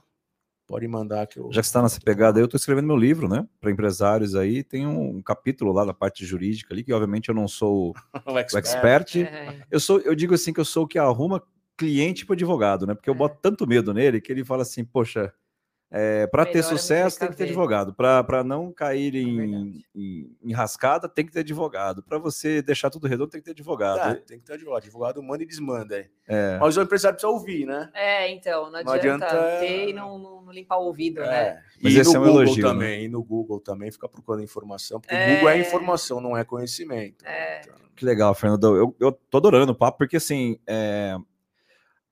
é... o que a gente falou, né? Você se forma e você vai para o mercado, você acha que você está com, né, com pronto para o que deve é, você fala, poxa, eu só tô começando. Parece que a- o período de faculdade ali é um período só para você conseguir a OAB, né? Depois você tem aí, sim, você precisa ter cliente, fazer marketing, fazer primeira venda, defender o primeiro caso, o segundo, é, enfim, entender um monte de coisa. E quanto mais informação a gente tiver, é muito importante, né? E a segunda coisa é com relação assim, o mundo está mudando muito.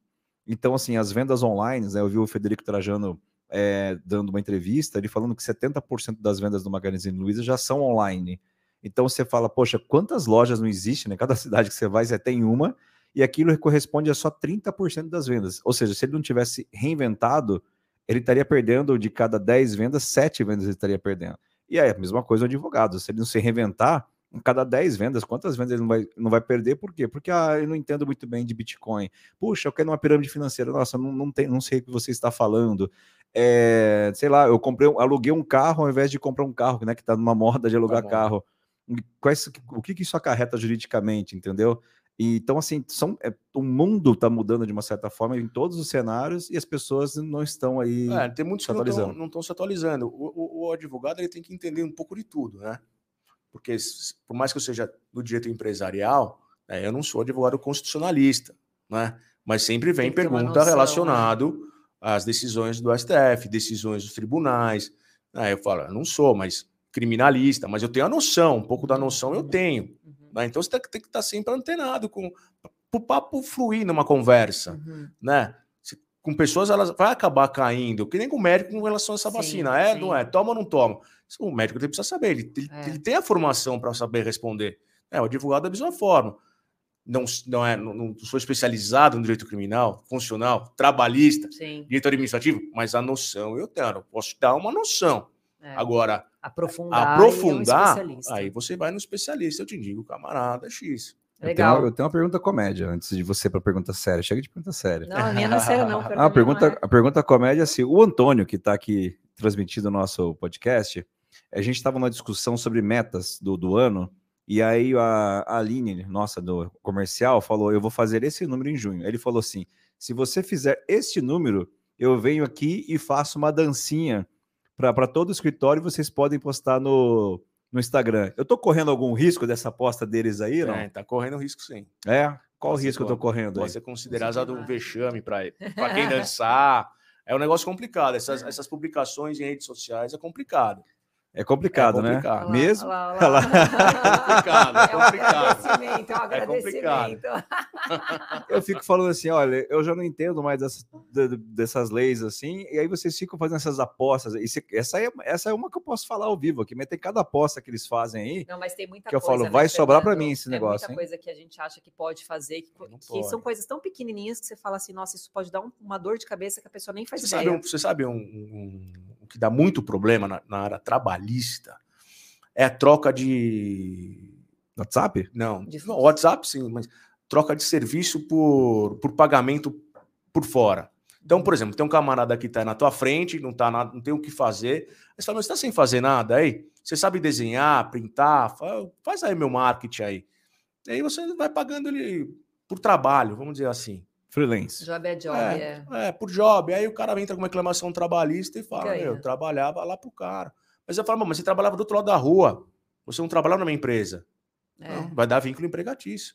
Porque a legislação não exige que o, o- o trabalho seja feito no mesmo ambiente. Sim. E Certo? você sabe que eu acho que muita gente cai nessa, né? Não só é, n- não, tem um, um nicho que é eu quero me livrar de ser CLT e ficar pagando os impostos. Eu acho que tem o empresário que quer ser o espertinho, né? Mas eu acho que também tem um empresário que quer realmente ajudar, porque a pessoa fala, eu tô passando necessidade, me ajuda. E esse É, caso isso que é você está falando, nossa, a gente já viu assim vários. Assim, a gente fala, mas ele falou que não tinha o que comer, cara, que se ele ainda fosse CLT ia ter desconto, não ia adiantar. Eu fui ajudar ele e tomei um, um trabalhista. Toma, e vou- uma, eu fui- fiz uma reclamação trabalhista para um amigo, e aí ele foi ajudar. Não sei se era babá ou se era faxineira, acho que na época era faxineira ainda. E aí, ela, como ela, ela morava longe da, da casa dele, o que, que ele fez? Ele fez uma declaração. A, a, a, a babá, a faxineira tinha um filho. E ela queria deixar o filho perto da casa dele. Então ele pegou. E a, e a creche exigia que ela trabalhasse ali perto. Alguma exigência ela fez. O que, que ele fez? Falou, fez uma declaração. Ela trabalha aqui três ou quatro vezes por semana. Já Sabe o que ela fez? Pegou Entrou com aquilo. reclamação, trabalhei, ó, tá assinado o papel aqui. Pô, mas você é na minha casa uma vez, só fiz o papel para te ajudar. Mas tem Aí, várias, e Fernando. aí o, o juiz, o juiz deu uma chamada, falou, às vezes a gente quer ajudar as pessoas, mas não deve ajudar. Terça-feira um cliente dar problema. perguntou sobre uma funcionária que ele está contratando e ela pediu para ficar sem registro porque ela está recebendo seguro-desemprego. E aí ele falou, poxa, vou ajudá-la, porque daí vai somar o que eu estou pagando com o que ela recebe e tá tudo certo, né? Sabe qual que é o problema disso daí? Se essa funcionária sofreu um acidente no caminho, vai e volta, ou dentro da empresa dele, ela não está com o INSS sendo recolhido. Seguro desem- é, vai tomar um ferro na, na Justiça do Trabalho. Então, é vai muito além de ela entrar com o processo, né? Se ela sofre um acidente, já é um problema. Já é um problema. É porque não é, é tipo assim, ela, independente de ela agir com má fé, você está tomando um risco que É é desnecessário. desnecessário. É desnecessário. É, você sabe que a gente tem um, um empresário é, muito bem financeiramente, né? Muito, muito bem. E, e ele foi viajar para os Estados Unidos e ele levou a babá para ajudar. a- você falou de babá, eu lembrei, para ajudar a cuidar dos filhos, né? E ele é super bem financeiramente, então ele falou, cara, eu vou com a minha babá. Quando ela voltou, ela ficou sabendo, eu não sei se isso acontece até hoje, tá? Isso fa- faz uns quatro anos.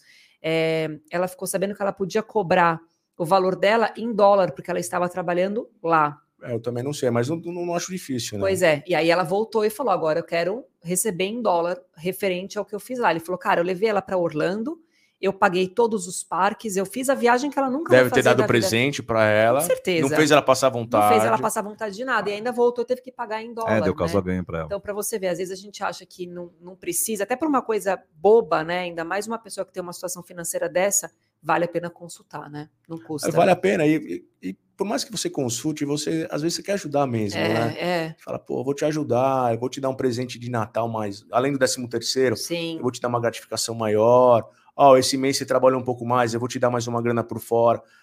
Só que do outro lado você tem uma pessoa que Você não sabe. você né? não sabe. Talvez por uma necessidade pessoal lá na frente, quando terminou o vínculo empregatício, ou é um terceiro, né? O esposo, o marido, o filho, a- que está atormentando. Isso acontece. Você- Você vê que isso daí normalmente não é a própria pessoa, é sempre um terceiro que Uhum, está que tá lá, né? cutucando. É, é. A gente prega muito a inteligência emocional, né? Que as pessoas precisam ter. O empresário, né? Que você está falando de ser humano, que é o juiz ali, o empresário é o, é o ser humano na raiz ali, assim, né? E ele, ele fica naquela, eu ajudo, não ajudo, escuto, não escuto, gasto ou não gasto. E aí ele, ele normalmente se mete numa numas enrascada porque ele quer ajudar. Só que aí tem aquele eu ajudo o que me ajudo. Exemplo, ah, é para CLT, faz PJ, então eu pago menos, você ganha menos e tal.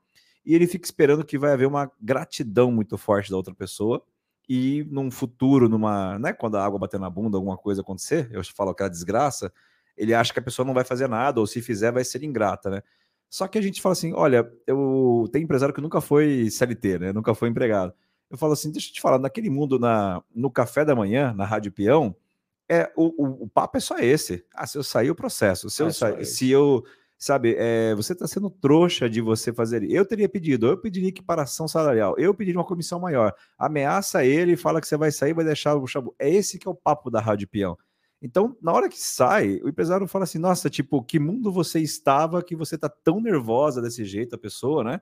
E tá querendo me processar e tudo, a pessoa, você tem dinheiro porque eu fiz, porque eu te ajudei, tarará, tarará. Então, acho que, acho que foi o Ike Batista que falou numa entrevista, falou, o empresário é mal visto perante a sociedade, e é mal visto perante a sociedade. É.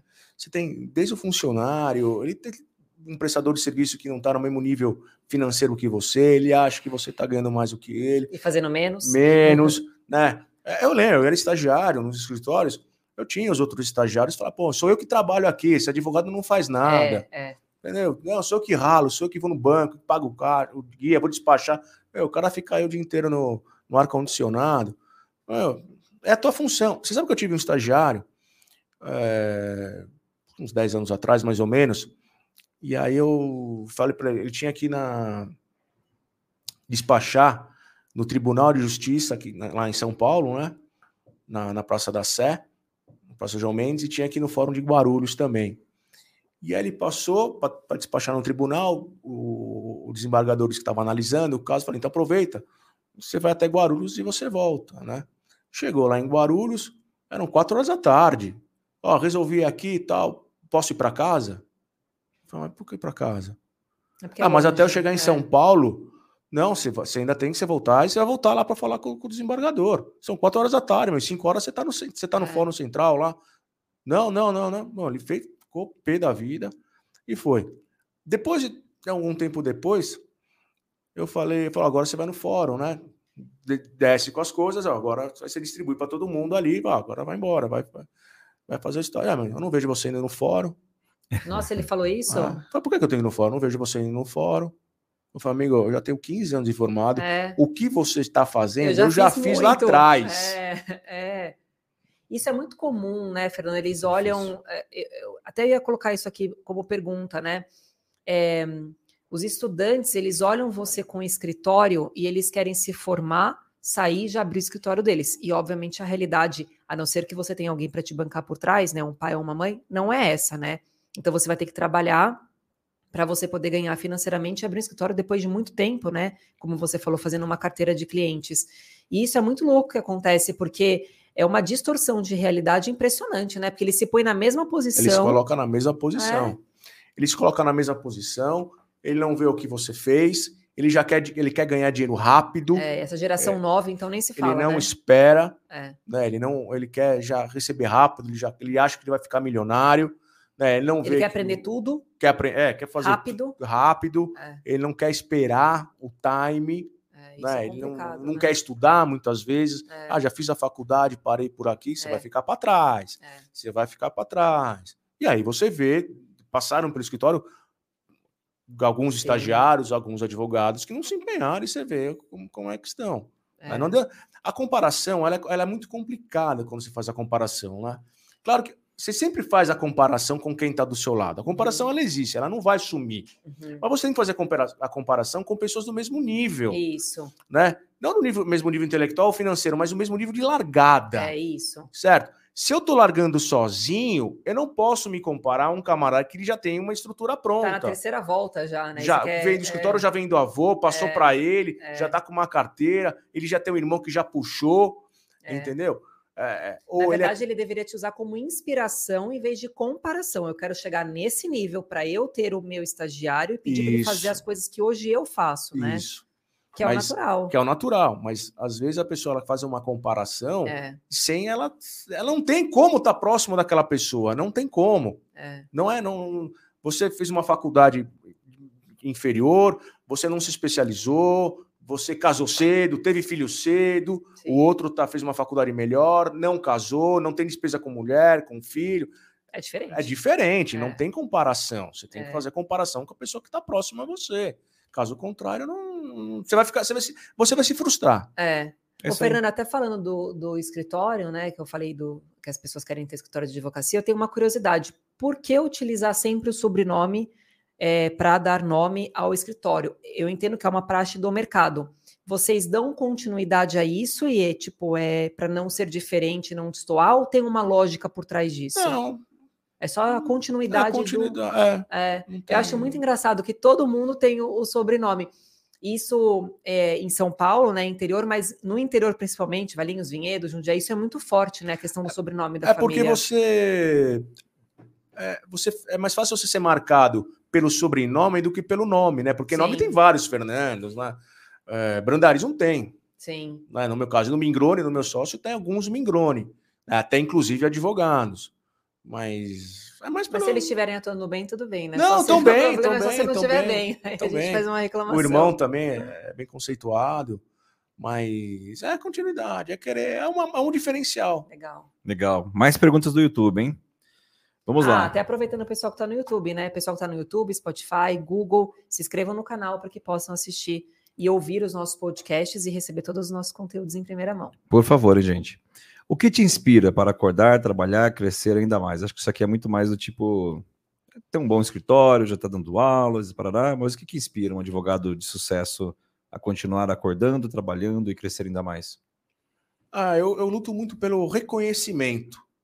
Né? Desde comecei a faculdade, falei, eu quero ser reconhe- conhecido e reconhecido no mercado pelos clientes para me indicarem novos clientes e para terceiros virem até mim. Como, como me encontrar na internet ou ver a minha capacidade, capacitação. Eu acho que é isso. É cada vez mais ter mais reconhecimento, principalmente do mundo jurídico, né? Uhum, que eu uhum. acho muito mais interessante. Um colega fala, pô, gostei de você, você é bom, você é bacana, eu recebo, trabalho, gostei. trabalho, é. você é o cara, eu recebo. Eu acho, Isso eu em acho, qualquer classe, né? eu acho Médicos, muito bacana, eu acho muito é bem legal. Ah, Eu- eu, eu te contrataria facilmente. Você fala muito bem e passa uma confiança sem fim. Obrigado, assim. obrigado. Outro Quer- dia eu falei vou- Já para vou fazer o contrato aqui para você E assina. assinar. outro dia eu falei para para para Andresa, para minha esposa e para minha mãe, falou, tem, às vezes eu tenho é, como é que eu vou utilizar que eu falei? Eu tenho satisfação pessoal. Eu fico elogiado por mim mesmo. Eu acho, dependendo, pô, o que você falou, eu vim sem ninguém para me ajudar do lado do lado jurídico. Ninguém me indicou cliente. Minha mãe nunca me indicou um cliente, minha esposa nunca me indicou cliente, a família, viu, família? Nunca me indicou Ó, cliente. fica a dica, família. É, a gente família, tem que indica se aí. ajudar aí, né? Os amigos também nunca indicaram cliente. Isso eu acho Olha muito só. louco. Ô, ô, Fernando, assim, eu não Vai que en- perde. Não, é assim, eu não consigo entender, porque a minha mãe é advogada, né? Eu cansei de indicar gente para ela. Então, assim, toda vez que alguém vem me contar uma história, que seja, eu nem sei se minha mãe atende, não importa. Então a pessoa começa a me contar, ah, eu vou me separar do meu marido, eu falo, meu, posso falar? Fala com a minha mãe. Eu escuto a sua história, dou minha opinião se você quiser, mas já fala com a minha mãe e vê se ela pode te atender. A mesma coisa para a parte empresarial. Então, eu acho que ninguém mais importante do que a família e os amigos para indicarem, né? E às vezes é, é só esse, esse estalinho da pessoa tá te contando um negócio, você fala assim, cara, você precisa de um advogado, entendeu? Não é só o pinico aqui que eu tô ouvindo você É. me falar, "Ah, beleza, vou te ajudar, mas você precisa de um advogado. E a família e os amigos têm que indicar, né? Não, mas é... Vocês vivem de indicação. E vive de indicação, mas indicam colegas que você conheceu trocando cartão, um próximo, mas os amigos, amigos, não. Os amigos não É, isso é muito louco. Os amigos têm que melhorar essa E é, relação o- aí. e é o que porque, vocês olha, falaram, né? Bons advogados são terapeutas, né? Impressionante, porque quando, vou falar a verdade, quando o cliente chega, ele fala: quero ferrar meu sócio, eu que não quero É. deixar um centavo para ele, eu quero que ele morra. Parará, e você fala: calma, Tem que calma. tirar a emoção dele, né? Não colocar a sua emoção também, que eu acho super difícil, porque você olha a pessoa ali agoniada, você fala, nossa, tem vontade de pegar de quem ele tá falando e massacrar. Então você tira a opinião da pessoa, calma, tira a emoção, tira a sua emoção e fala, vamos lá, vamos fazer agora bonitinho. São três verdades, né? É, É. é, tem o, o- eu- meu pai falava isso. Você tem a sua história, tem o outro lado e tem o de fato que aconteceu, que É. ninguém vai saber, porque nó- nós temos os nossos filtros de visão, né? A minha vivência é diferente da sua. E meu pai sempre falava: quando acontece um acidente de carro, Nicole, você vai ter a sua história para contar, o outro vai ter a história dele, né? E a, o que aconteceu de fato que ninguém vai saber. Exato. Porque tem interpretação. Cada né? um puxando a sardinha pro seu lado. É, isso é mesmo. Ô, Fernando, sendo advogado, é, vocês falam super bem, né? Eu acho super chique. Vocês usam palavras, você usou uma agora de, dioturnamente, alguma coisa assim? Dioturnamente. Olha isso, gente. Eu vou até anotar isso, vou usar isso todo dia. Tem outra que eu gosto que chama sui generis, né? Sui generis. Não, Olha eu isso. acho super chique. E aí eu tenho uma pergunta para te fazer. Quando as pessoas falam errado, né? Porque como vocês falam muito bem, obviamente advogados que estudam falam muito bem. é, quando vocês escutam alguém falando errado, dói o ouvido ou você nem percebe? Ah, às vezes passa batido, né? Porque muitas vezes a a- a- o errado já está no, no cotidiano, né? O que me chama um pouco mais atenção é o de menor, né? O de menor. De menor, né? Ele Tem advogado menor. que fala de menor. Tem É. muito advogado que fala de menor. Eu Aí tenho, dói, eu né? tenho empresário É, que fala que tá dói. tendo perca no trabalho. Ah, tem muita perca. É. Não, aí dói, né? É, não dá nem é. para passar É, batido, tem algumas que né? não, tem, tem algumas que não, não dá para não passa. Mas o perca, é- o de menor é complicado. O de menor é. É, eu tenho medo de falar com o advogado que eu fico pensando que eu não posso falar nada. Eh, Quando a gente veio fazer, falaram: ah, o Fernando que é advogado. Eu falei, gente, eu não posso falar palavrão, porque eu falo muito palavrão.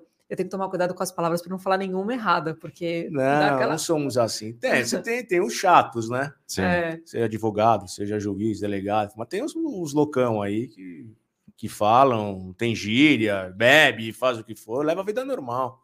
Nossa, nós temos muitos amigos advogados, né? É. Aliás, um abraço aí para a equipe da Sartori que está escutando. todos nossos amigos. Minha Doutor mãe. Paulo Sérgio, minha mãe tá Leia. Longo, Ah, é, o Paulo. todos eles aí, né?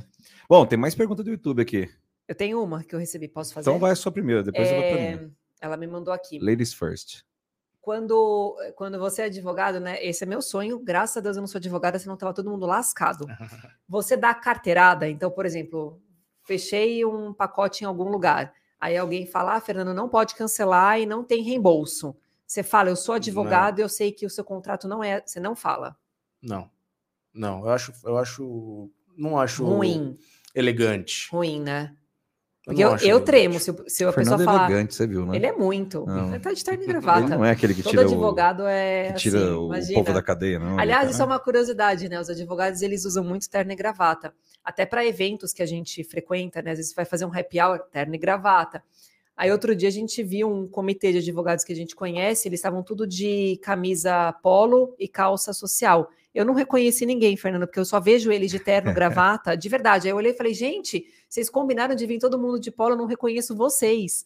É, vocês são sempre impecáveis, né? Não, na verdade, é, a profissão exige, né? É, você vai despachar. Eu acho que falta de. Primeiro que o juiz, muitos juízes não aceitam despachar, conversar, fazer uma audiência que a pessoa, o advogado não esteja com terno e gravata. É, é falta de respeito, na minha opinião, também. Dentro do fórum, também, já conversar ali com os cartórios, por mais que você não vai. Às vezes eu vou, né? Uhum. Quando eu só vou entrar, entro no fórum e saio. Agora, é que nem o médico não tá de É. branco, né? Eu acho que não. Não passa a imagem. É, né? Não passa uma imagem legal. Agora, eu, eu quando eu não tenho nada para fazer, assim, de atender clientes, novos clientes, Aí eu um vou, eu vou de camisa polo, É. mas é, não, nunca de camiseta, sempre de camisa polo, porque para dar problema é rápido, É, né? E ia eu já falar, tive esse tipo é, de Tem que problema. sair correndo. Tem que pronto. sair correndo, né?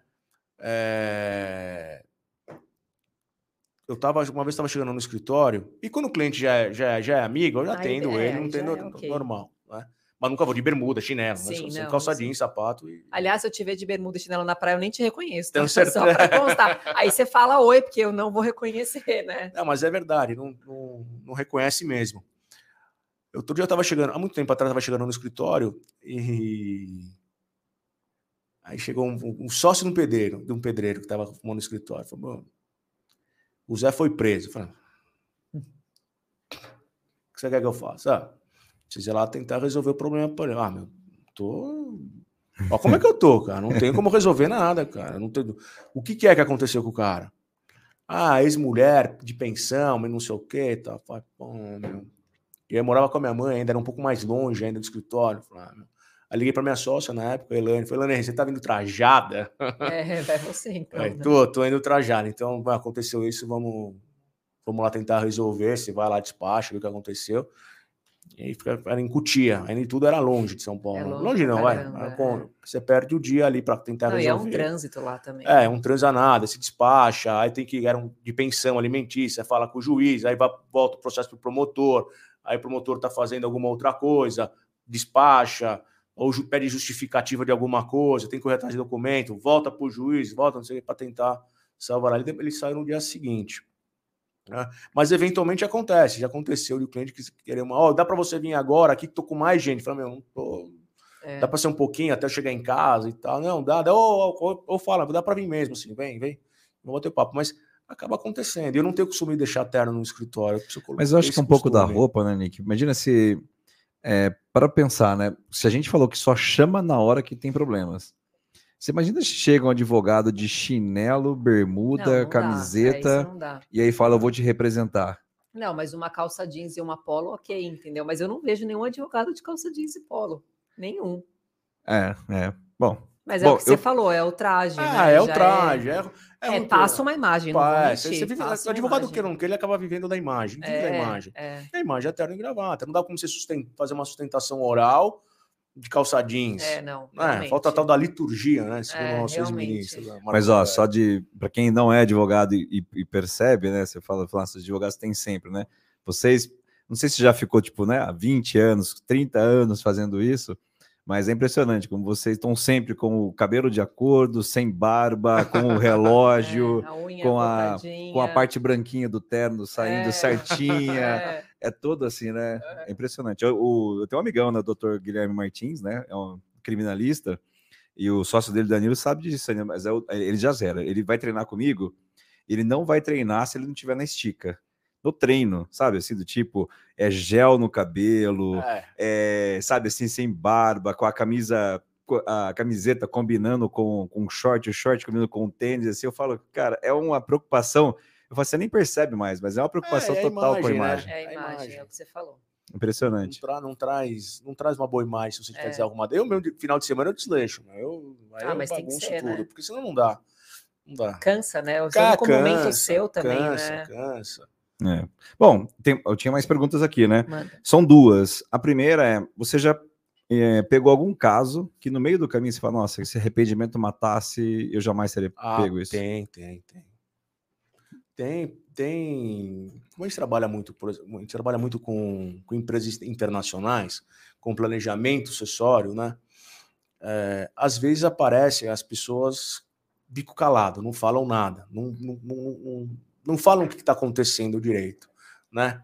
E muitas vezes as pessoas estão envolvidas em, em, corrupção, escândalos, enfim. Não conta tudo no começo, é, não né? conta tudo. E aí você fala, pô, o cara vai me trazer um problema, porque quando, quando o advogado ele, ele cai nessas operações, não é ele que está envolvido no negócio. É que o cliente chamou a atenção do cara, da, da, da operação e acaba levando o problema para o advogado.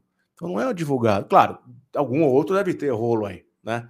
Mas a sua grande maioria, quando você vai a fundo, pesquisar a fundo o que, que realmente aconteceu com aquele advogado, é porque tinha um cliente envolvido e aí puxou o advogado junto. Então já, já, já aconteceu disso, de a gente ficar um pouco preocupado com essa. E com bom, no, no, caso de você pegar e ele ter contado tudo e na para frente você é, meio que não se arrepender, né? Do tipo falar, putz, deveria ter se, se pudesse voltar no tempo, eu não aceitaria.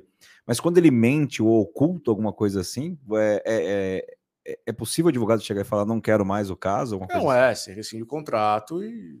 E tchau. E tchau. Fala assim: olha, essas, essas novas verdades aí. Não então, mas é, então, aí o problema é que fizeram assim: se eventualmente o cara já te pagou, aí o cara vai querer o valor de volta, aí se você não devolve, o cara te, te, te denuncia na OB, você tem que responder um processo administrativo na OB.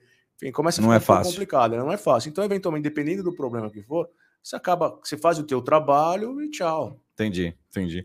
Tchau. Segunda, é, é comum empresários, né, empresas, está escrito empresa, mas empresários te procurarem, mas já de cara pedir algo de irregular, do tipo, me ajuda a sonegar, me ajuda a... Não, o que aparece é, por exemplo, no aspecto tributário, ele fala, pô, você consegue reduzir a nossa carga tributária, fazer um planejamento tributário, ou estou com o meu encargo trabalhista, ele está muito grande, o que, que eu posso fazer? E aí a gente sugere, mas sempre com respaldo, né? Você fala, não é um remédio, né? É um paliativo aí que eventualmente pode te causar, um, causar mais um problema, que é mandar todo mundo embora, fazer a pessoa montar é, a empresa, emitir RPA, né? A nota, o pessoal física mandar RPA, mas isso não é, não é resolver o problema. Né? Agora, irregularidade, ilegalidade, quando o cara já começa com essas conversas, eu já nem.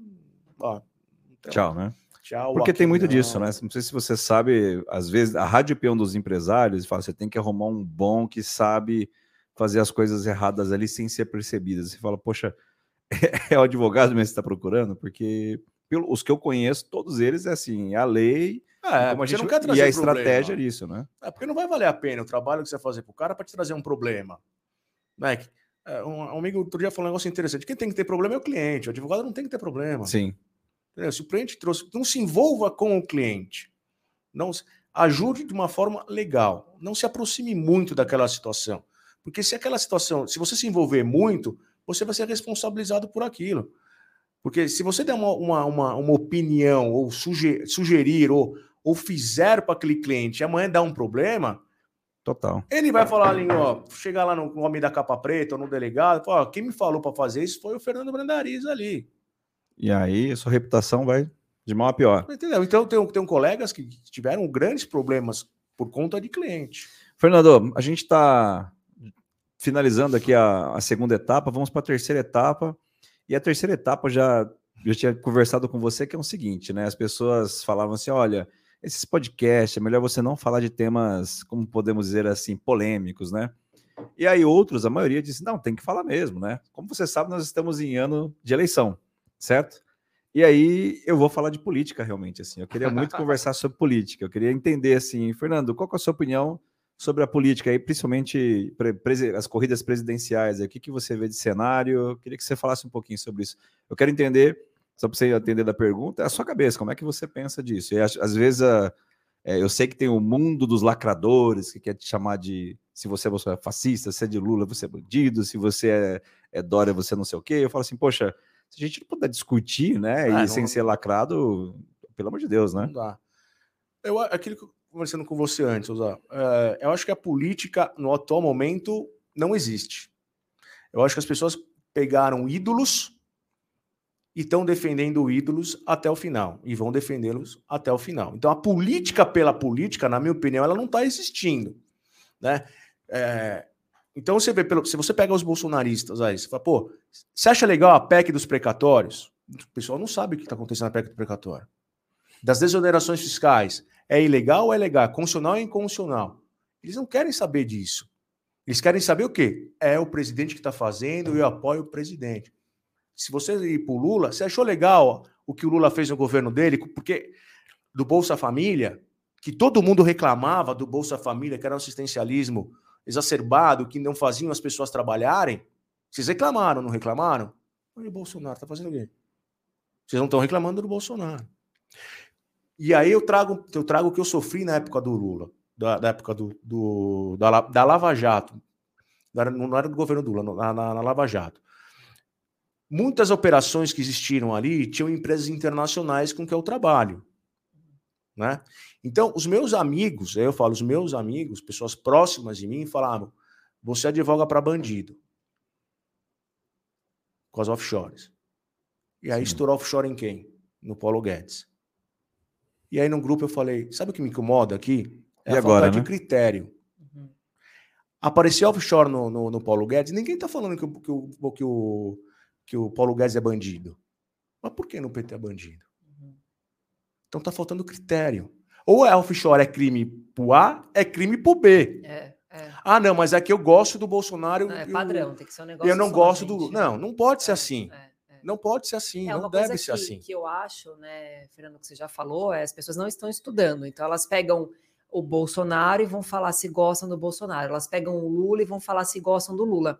E eu acho que tem uma questão, né, é, é, uma sensacional, um sensacionalismo da televisão como um todo, não importa qual seja o canal, né? Então eles mostram o que eles querem, o leitor ouve o que quer não vai atrás para poder atrás. estudar o resto e fala, é aquilo que eles estão falando mesmo, entendeu? Mas ele não estudou. Então, por exemplo, se colocam, eu não estou nem falando se eu sou a favor ou contra, mas se colocam, o Lula é condenado, ah, então ele é bandido. mas nem estudou o que está por trás, né?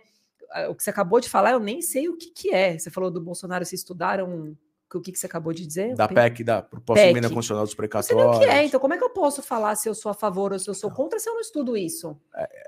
Entendeu? Não posso, você né? Vê, né? Outro dia eu tava, eu tava num almoço, né? O ano passado. Tava no almoço e sentou do lado um, um colega tal. E aí ah, começou esse papo de política. Ah, você gosta do Bolsonaro? Eu falei, ah, votei no Bolsonaro, né? Mas acho que não tá, não tá legal, né? Acho que não tá bacana, não vou votar nele e tal. Falei, por que, que você não vai votar? Falei, pô, você achou interessante a PEC dos precatórios?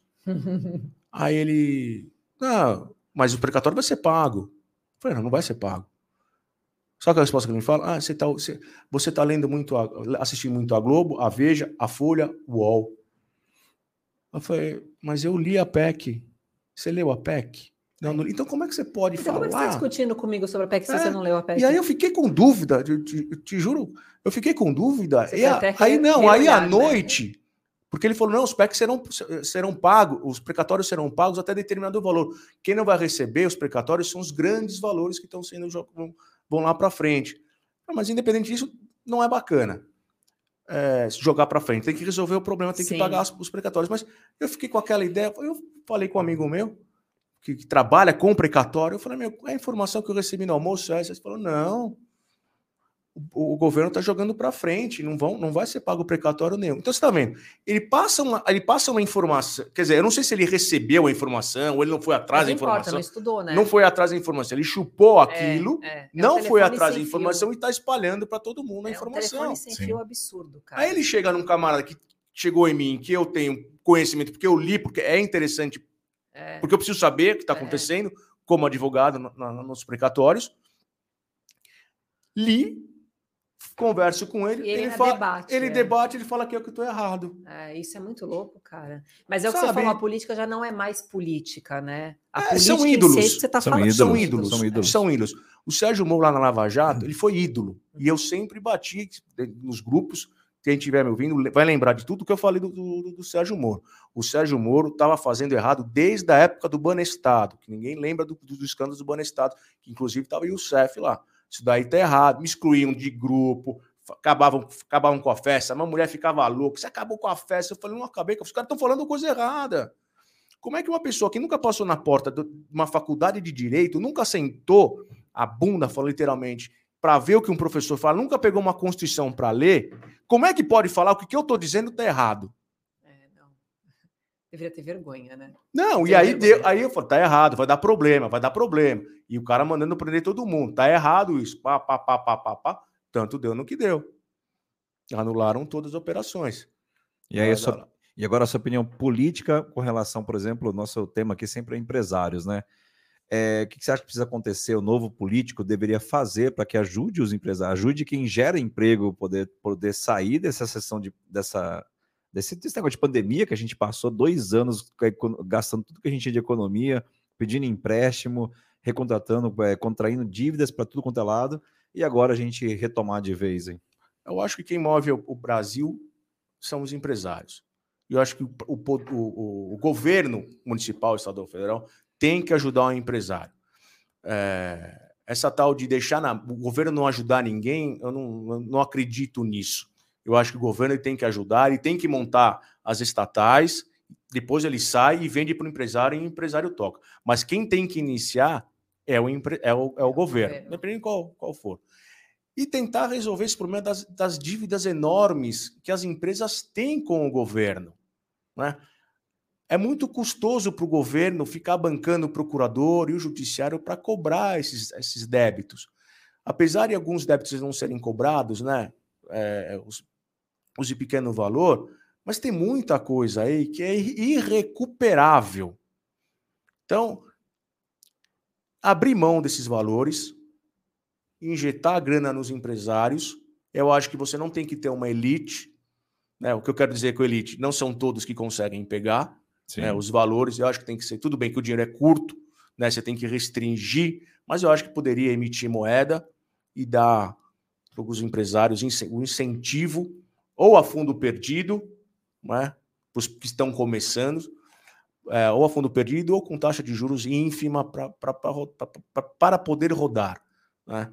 É, eu tenho para mim que o Estado ele tem que ajudar, principalmente o empresário. O empresário faz a coisa rodar. Sim, o governo federal foi muito criticado, chamando de populista agora em dezembro, porque ele adotou a estratégia tipo, vamos vamos calar o povo ou né, fazer propaganda política já dando os auxílios, que liberando os auxílios e tudo mais. Qual é a sua visão sobre isso daí? Eu acho que ele tem que dar. Só que o que aquilo que eu falei, falta, falta critério na avaliação dos, dos, dos presidentes, né? Do Lula, que, continuou com o Fernando Henrique Bolsa Família, que todo mundo criticou. O Bolsonaro vai hoje, amplia e aumenta o valor. Né? Além de ampliar, ele aumenta o valor e os bolsonaristas não criticam o, o, governo. Então, a gente fica nesse meio. Eu, particularmente, eu acho, apesar de. Eu, eu já falei, já falei, o Bolsonaro ainda tem um tempinho ainda para ganhar meu voto. Né? Ele, deve, ele deve fazer isso. Não tem como você deixar as pessoas. Não, você, você, você pega aqui a Bandeirantes, no, ali chegando em São Paulo, ou de lá para cá, você vê o que tem de favela ali. É, ali tá feio o negócio, né? E cada vez tá aumentando. Se você pegar a Anchieta para ir para a praia, ali em frente à Volkswagen, a fábrica da Volkswagen, aquilo aí também não para de crescer. É. Né? Em São Paulo tem vários nichos também. Tem. Essas pessoas comem o quê? Ela tem que comer. Agora, se o valor é alto ou se é pouco, eu não sei, mas também não dá para você fazer 400 reais para o Nordeste e 100 reais aqui para o Brasil. Nenhum. Não vai resolver. Então tem que ser igual para todo mundo. Sim. Essas pessoas elas precisam comer, elas precisam ter uma, uma, uma vida digna, seja com dinheiro, seja com escola, com alimentação. Quem é o principal para fazer isso? É o presidente da República. É ele que tem a máquina na mão. Ele que vai emitir a moeda lá. Quando começou a inflação, eu dei uma opinião uma vez no grupo. emite o dinheiro, vai ter inflação, mas depois resolve a inflação. Pelo menos a pessoa não morre de fome. Exato. Depois resolve o problema. Aí falar, pô, mas para você reduzir a inflação depois que o dinheiro está rodando é muito difícil. Pá, meu, você tem dois lados. Eu emitiria a moeda. A inflação, depois você tenta resolver de alguma outra forma. Vai tirando moeda, aumenta imposto. Não sei, meu. Que eu legal. sou economista. É, que legal. É, o, o, meu irmão mora em Toronto, né? E lá a gente não encontra moradores de rua. Os poucos que você encontra é uma opção do morador, porque realmente o governo ele dá abrigo para todo mundo. Então, eu, foi o que você falou, depende realmente do presidente, né? Então, assim, a gente tem que colocar uma lei que seja dar comida, que seja dar um abrigo para essas pessoas, porque eu acho que vai muito além é, da comida, né? Essas pessoas morarem com essas chuvas, cara. Como é que faz cabaninha? Como é que faz tijolinho em morro com medo é, de chover e cair, entendeu? Então tem um lado ali que a gente olha, né? Tanto que as pessoas que vêm de fora do Brasil se espantam. O Rio de Janeiro é um espanto para eles. Aquilo lá, eles olham para aquilo e falam: Meu, o que, que é isso? Então, eu acho que realmente precisa ter alguma coisa para ajudar essas pessoas. E principalmente a escola, né? É, é isso, nem se fala, é, né? Tem, eu estava assistindo um filme essa semana, ah, ontem, de ontem, acho que se me falar a memória, fala Justiça. Se não me falar a memória, é, é, é, é, um filme que fala. Ele filma as audiências uhum. criminais. Uhum. Né? E aí, às vezes, ele, ele é, pega a filmagem e vai para dentro das carceragens, né, a família, muitas vezes que mostra um pouquinho ali as conversas, mas o objetivo ali, pelo que eu percebi do filme, é mostrar as audiências. Então você vê que as pessoas que sentam ali para prestar depoimento, receber a sentença, meu, é da favela para baixo. É. é. da favela para baixo. Tem, tem cara que não consegue falar, não sabe falar, se expressar. Quarta, quinta série, parou de estudar. O camarada tem 20 e poucos anos. É. É um negócio. Não né? dá. É. É, tudo bem, é difícil um camarada desse estudar, né? Porque ninguém gosta de estudar, né? É Sim. É um ou outro que se interessa em estudar, né?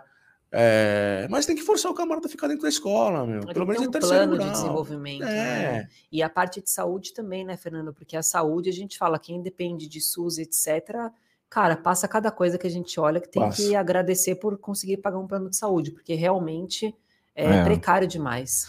É difícil. É como eu, eu trabalho muito com empresários, né, e tem toda a minha história, trajetória com empresário, as pessoas normalmente me taxam de, de direita, que uma série de coisas e tal, e eu falo assim, gente, muito pelo contrário, eu sou muito a favor da distribuição de riqueza, né, eu, eu por exemplo, estudei na EEPG, né, professora Elizabeth, que era o quê? Era uma, eu lembro que eu, eu chegava na hora do intervalo, eu pegava a merenda e comia rápido e ia pro final da fila para ver se sobrasse eu queria comer a segunda vez, né, E aquilo era fantástico, porque, poxa, imagina, você é, um, é uma criança, adolescente ali, que você está querendo estudar, mas está com fome, e aí o Brasil precisa disso, né? Quando a gente fala de 220 milhões de pessoas, 97% da população vive nesse, nesse mundo, assim. A gente está falando de 3% que apenas que, se não me engano, o dado oficial, 3% ganha, é, somente 3% ganha acima de 5 mil reais de salário, né, de renda. Então você pega, poxa, o, o 97, né, que é o que você está falando, das favelas, não só favela, mas de baixa renda, baixa renda. você está ali dependendo disso, e você não ter isso, né, é, eu acho muito ruim, assim. Então eu, eu por incrível que as pessoas falam, né? Quando eu falo, eu elogiei o ato do Lula quando ele privilegiou muito isso, desde a moradia, desde o Bolsa Família e tal, as pessoas queriam me taxar, naquela época me taxavam, nossa, você é tudo aquela coisa assim. Eu falo, gente, poxa, mas eu não posso ter uma linha de raciocínio. Por exemplo, no governo Bolsonaro, eu não gosto da forma que é tratada a educação, né? Porque somos uma empresa de educação. Quando você troca ministro da educação daquela forma, mostra que você não tem o menor planejamento para a educação, né? E aí você vai trocando, trocando, trocando. E aí as pessoas falam, nossa, mas você é anti. Eu falei, nossa, será que eu não posso pegar uma parte e criticar, entendeu? Dizer assim, não é legal a forma da educação? Eu acho que a gente, é, a gente pode gostar do político, né? Mas a gente não pode pegar para um, um, único ato que você gostou ou deixou de gostar, você recriminar aquele político. Exato. Né? Ah, eu não gosto do político X. Mas você não gosta por quê? Ah, porque o projeto de lei XPTO eu não concordo. Tá, mas e o resto? É. O seu cônjuge se aprova tudo? Não, não tem coisa que você olha não, e fala, cara, não fala, gosto não, disso que você então, faz. Agora, pô, o cara é bom, meu, olha os projetos que o cara tá fazendo e tal, pá, pá, pá. Não, não gosto do cara. Ah, por causa é. disso, disso, disso. Pô, é muito supérfluo, né? Agora você vê, isso, você deu um exemplo bacana da, da, da educação. Troca ministro, ele mudou agora, quis é, liberar a, a, não comprovação da vacina, né? E aí caiu a, o decreto dele no STF. Mas, pô, o presidente não pode mandar no país? Pô, peraí, ele pode tudo. Ele pode muito, mas ele não pode tudo. As pessoas precisam entender o conceito das coisas. as escolas, ela têm autonomia. A administração pública é indireta. Se o governo dá o dinheiro, ele não pode se meter em nada. Se não pode se meter em nada naquela instituição, ele não pode proibir ou deixar de proibir.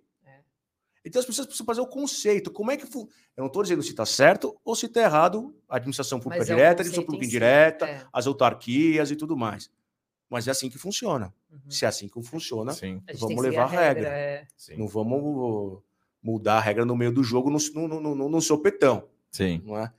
Bom, mas eu, eu confio muito no brasileiro. Eu acho que o 2022 vai ser incrível vamos ter essa bendita briga aí por ídolos e não política, vai ser né? por ídolos, vai ser por, por ídolos. ídolos. e tal. Mas eu acredito muito, acho que o brasileiro é um exemplo de superação. Tanto eu que é por ídolo, vou te falar agora. Por ídolo, do, aspecto do, do atual Sim. presidente. Ele foi um cara que ele ganhou as eleições, né? Para acabar com a corrupção, que não ia ter corrupção. Não vou entrar nem no mérito dos filhos e tudo mais. Mas ele, como deputado, não fez nada. Como, como presidente, ele mandou algum projeto de lei pra, ou da PEC de prisão de segunda instância? Ele forçou o Congresso a aumentar a pena ou aumentar os crimes do Código Penal e leis esparsas? Nada. É, o papel que ele deveria fazer. Ele tem o um poder é. de encaminhar um projeto. Reforma tributária. Reforma tributária que ele mandou para o Congresso, que foi fatiada em duas, em duas vezes, né, foram dois projetos de lei, é para aumentar imposto. E não para diminuir imposto. Só que ninguém vê isso. Retardar, ninguém vai atrás da informação. Retardar a aposentadoria. Joga, joga o precatório, aposentadoria, Sim. aumentar o imposto. Reforma tributária é para diminuir imposto e não para criar imposto, aumentar a carga tributária. Então, você está vendo que as pessoas. É, muitas vezes não, as pessoas elas não vão atrás da informação. Elas querem o ídolo. E, é, e, no, e no Lula, e no Lula ano, também. É, e esse ano vai ser dessa forma que você falou, vai ser por ídolo mesmo. Infelizmente, né? Infelizmente. Infelizmente. Mas você viu por que eu fiz a pergunta? Que todo mundo tá falando assim, não, acho que você tem que discutir realmente e tentar, mesmo que seja uma faísquinha, mas tentar levar essa discussão para alto nível, levar é. para sem ídolos e dizer assim, não, sem ídolos. quais são os prós e contras de cada um de uma forma, né, que você não fique é, colocando, talvez se ele apoia alguma orientação sexual ou se ele não apoia orientação sexual, você fala, poxa, é, presidente, né? Você está falando, a gente está falando de PEC, de MP, de impostos, de redução de, de educação, de, de do agro, enfim, do, do, Brasil. Aí você fala, poxa, mas é, eu sempre faço a pergunta assim, tá? É, se for o, o, melhor candidato, só que ele falar assim, olha, eu não dou bem com gays. E aí você fala, não, não vamos votar nele, entendeu? E aí você colocar uma outra pessoa que ele é super a favor, mas ele é completamente incapacitado, é isso que hoje as discussões vão nessa, do é tipo, ah, não, ele é, o, ele é o presidente que melhor me representa, entendeu?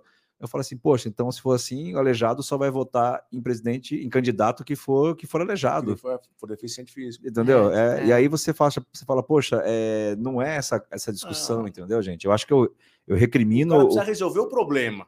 Se Exato. ele gosta ou se ele não gosta, não interessa. Ele precisa resolver é, o problema. Exatamente. Ele é, é competente para né? resolver?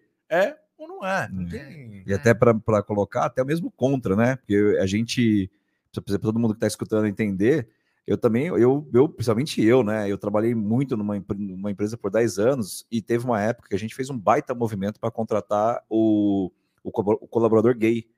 Porque eu falava assim, gente, há uma recriminação por mulher, por gays e tal, que é do tipo, é o contrário. Então, se ele for muito bom tecnicamente, mas só porque ele é gay, nós não vamos, nós não vamos contratá-lo. Então, tinha muito isso, né? De 10 anos para cá, a Nick lembra bem, a gente, na empresa que eu, que eu era CEO, eu criei o jaleco Somos Todos Iguais, colorido, né, do, do arco-íris, e aí quem apoiava a causa colocava o, o jaleco, enfim, os, todos os jalecos foram utilizados e foi um grande movimento. Então é para colocar isso, assim, do tipo, aí eu fiz isso, aí a pessoa fala assim, né, o pessoal da antiga falou, pô, você mudou? Eu falei, não, gente, pelo amor de Deus, é só um comentário que é do tipo assim, vamos escolher o mais gabaritado para que dê um, res, um resultado no Brasil, e não só por orientação, só por cor de é. pele, só por uma série de coisas que não vai fazer a menor diferença, entendeu? É uma pena, né? É uma pena que não vão ser. É o que eu fico imaginando o debate. Sérgio Moro e Luiz Inácio Lula.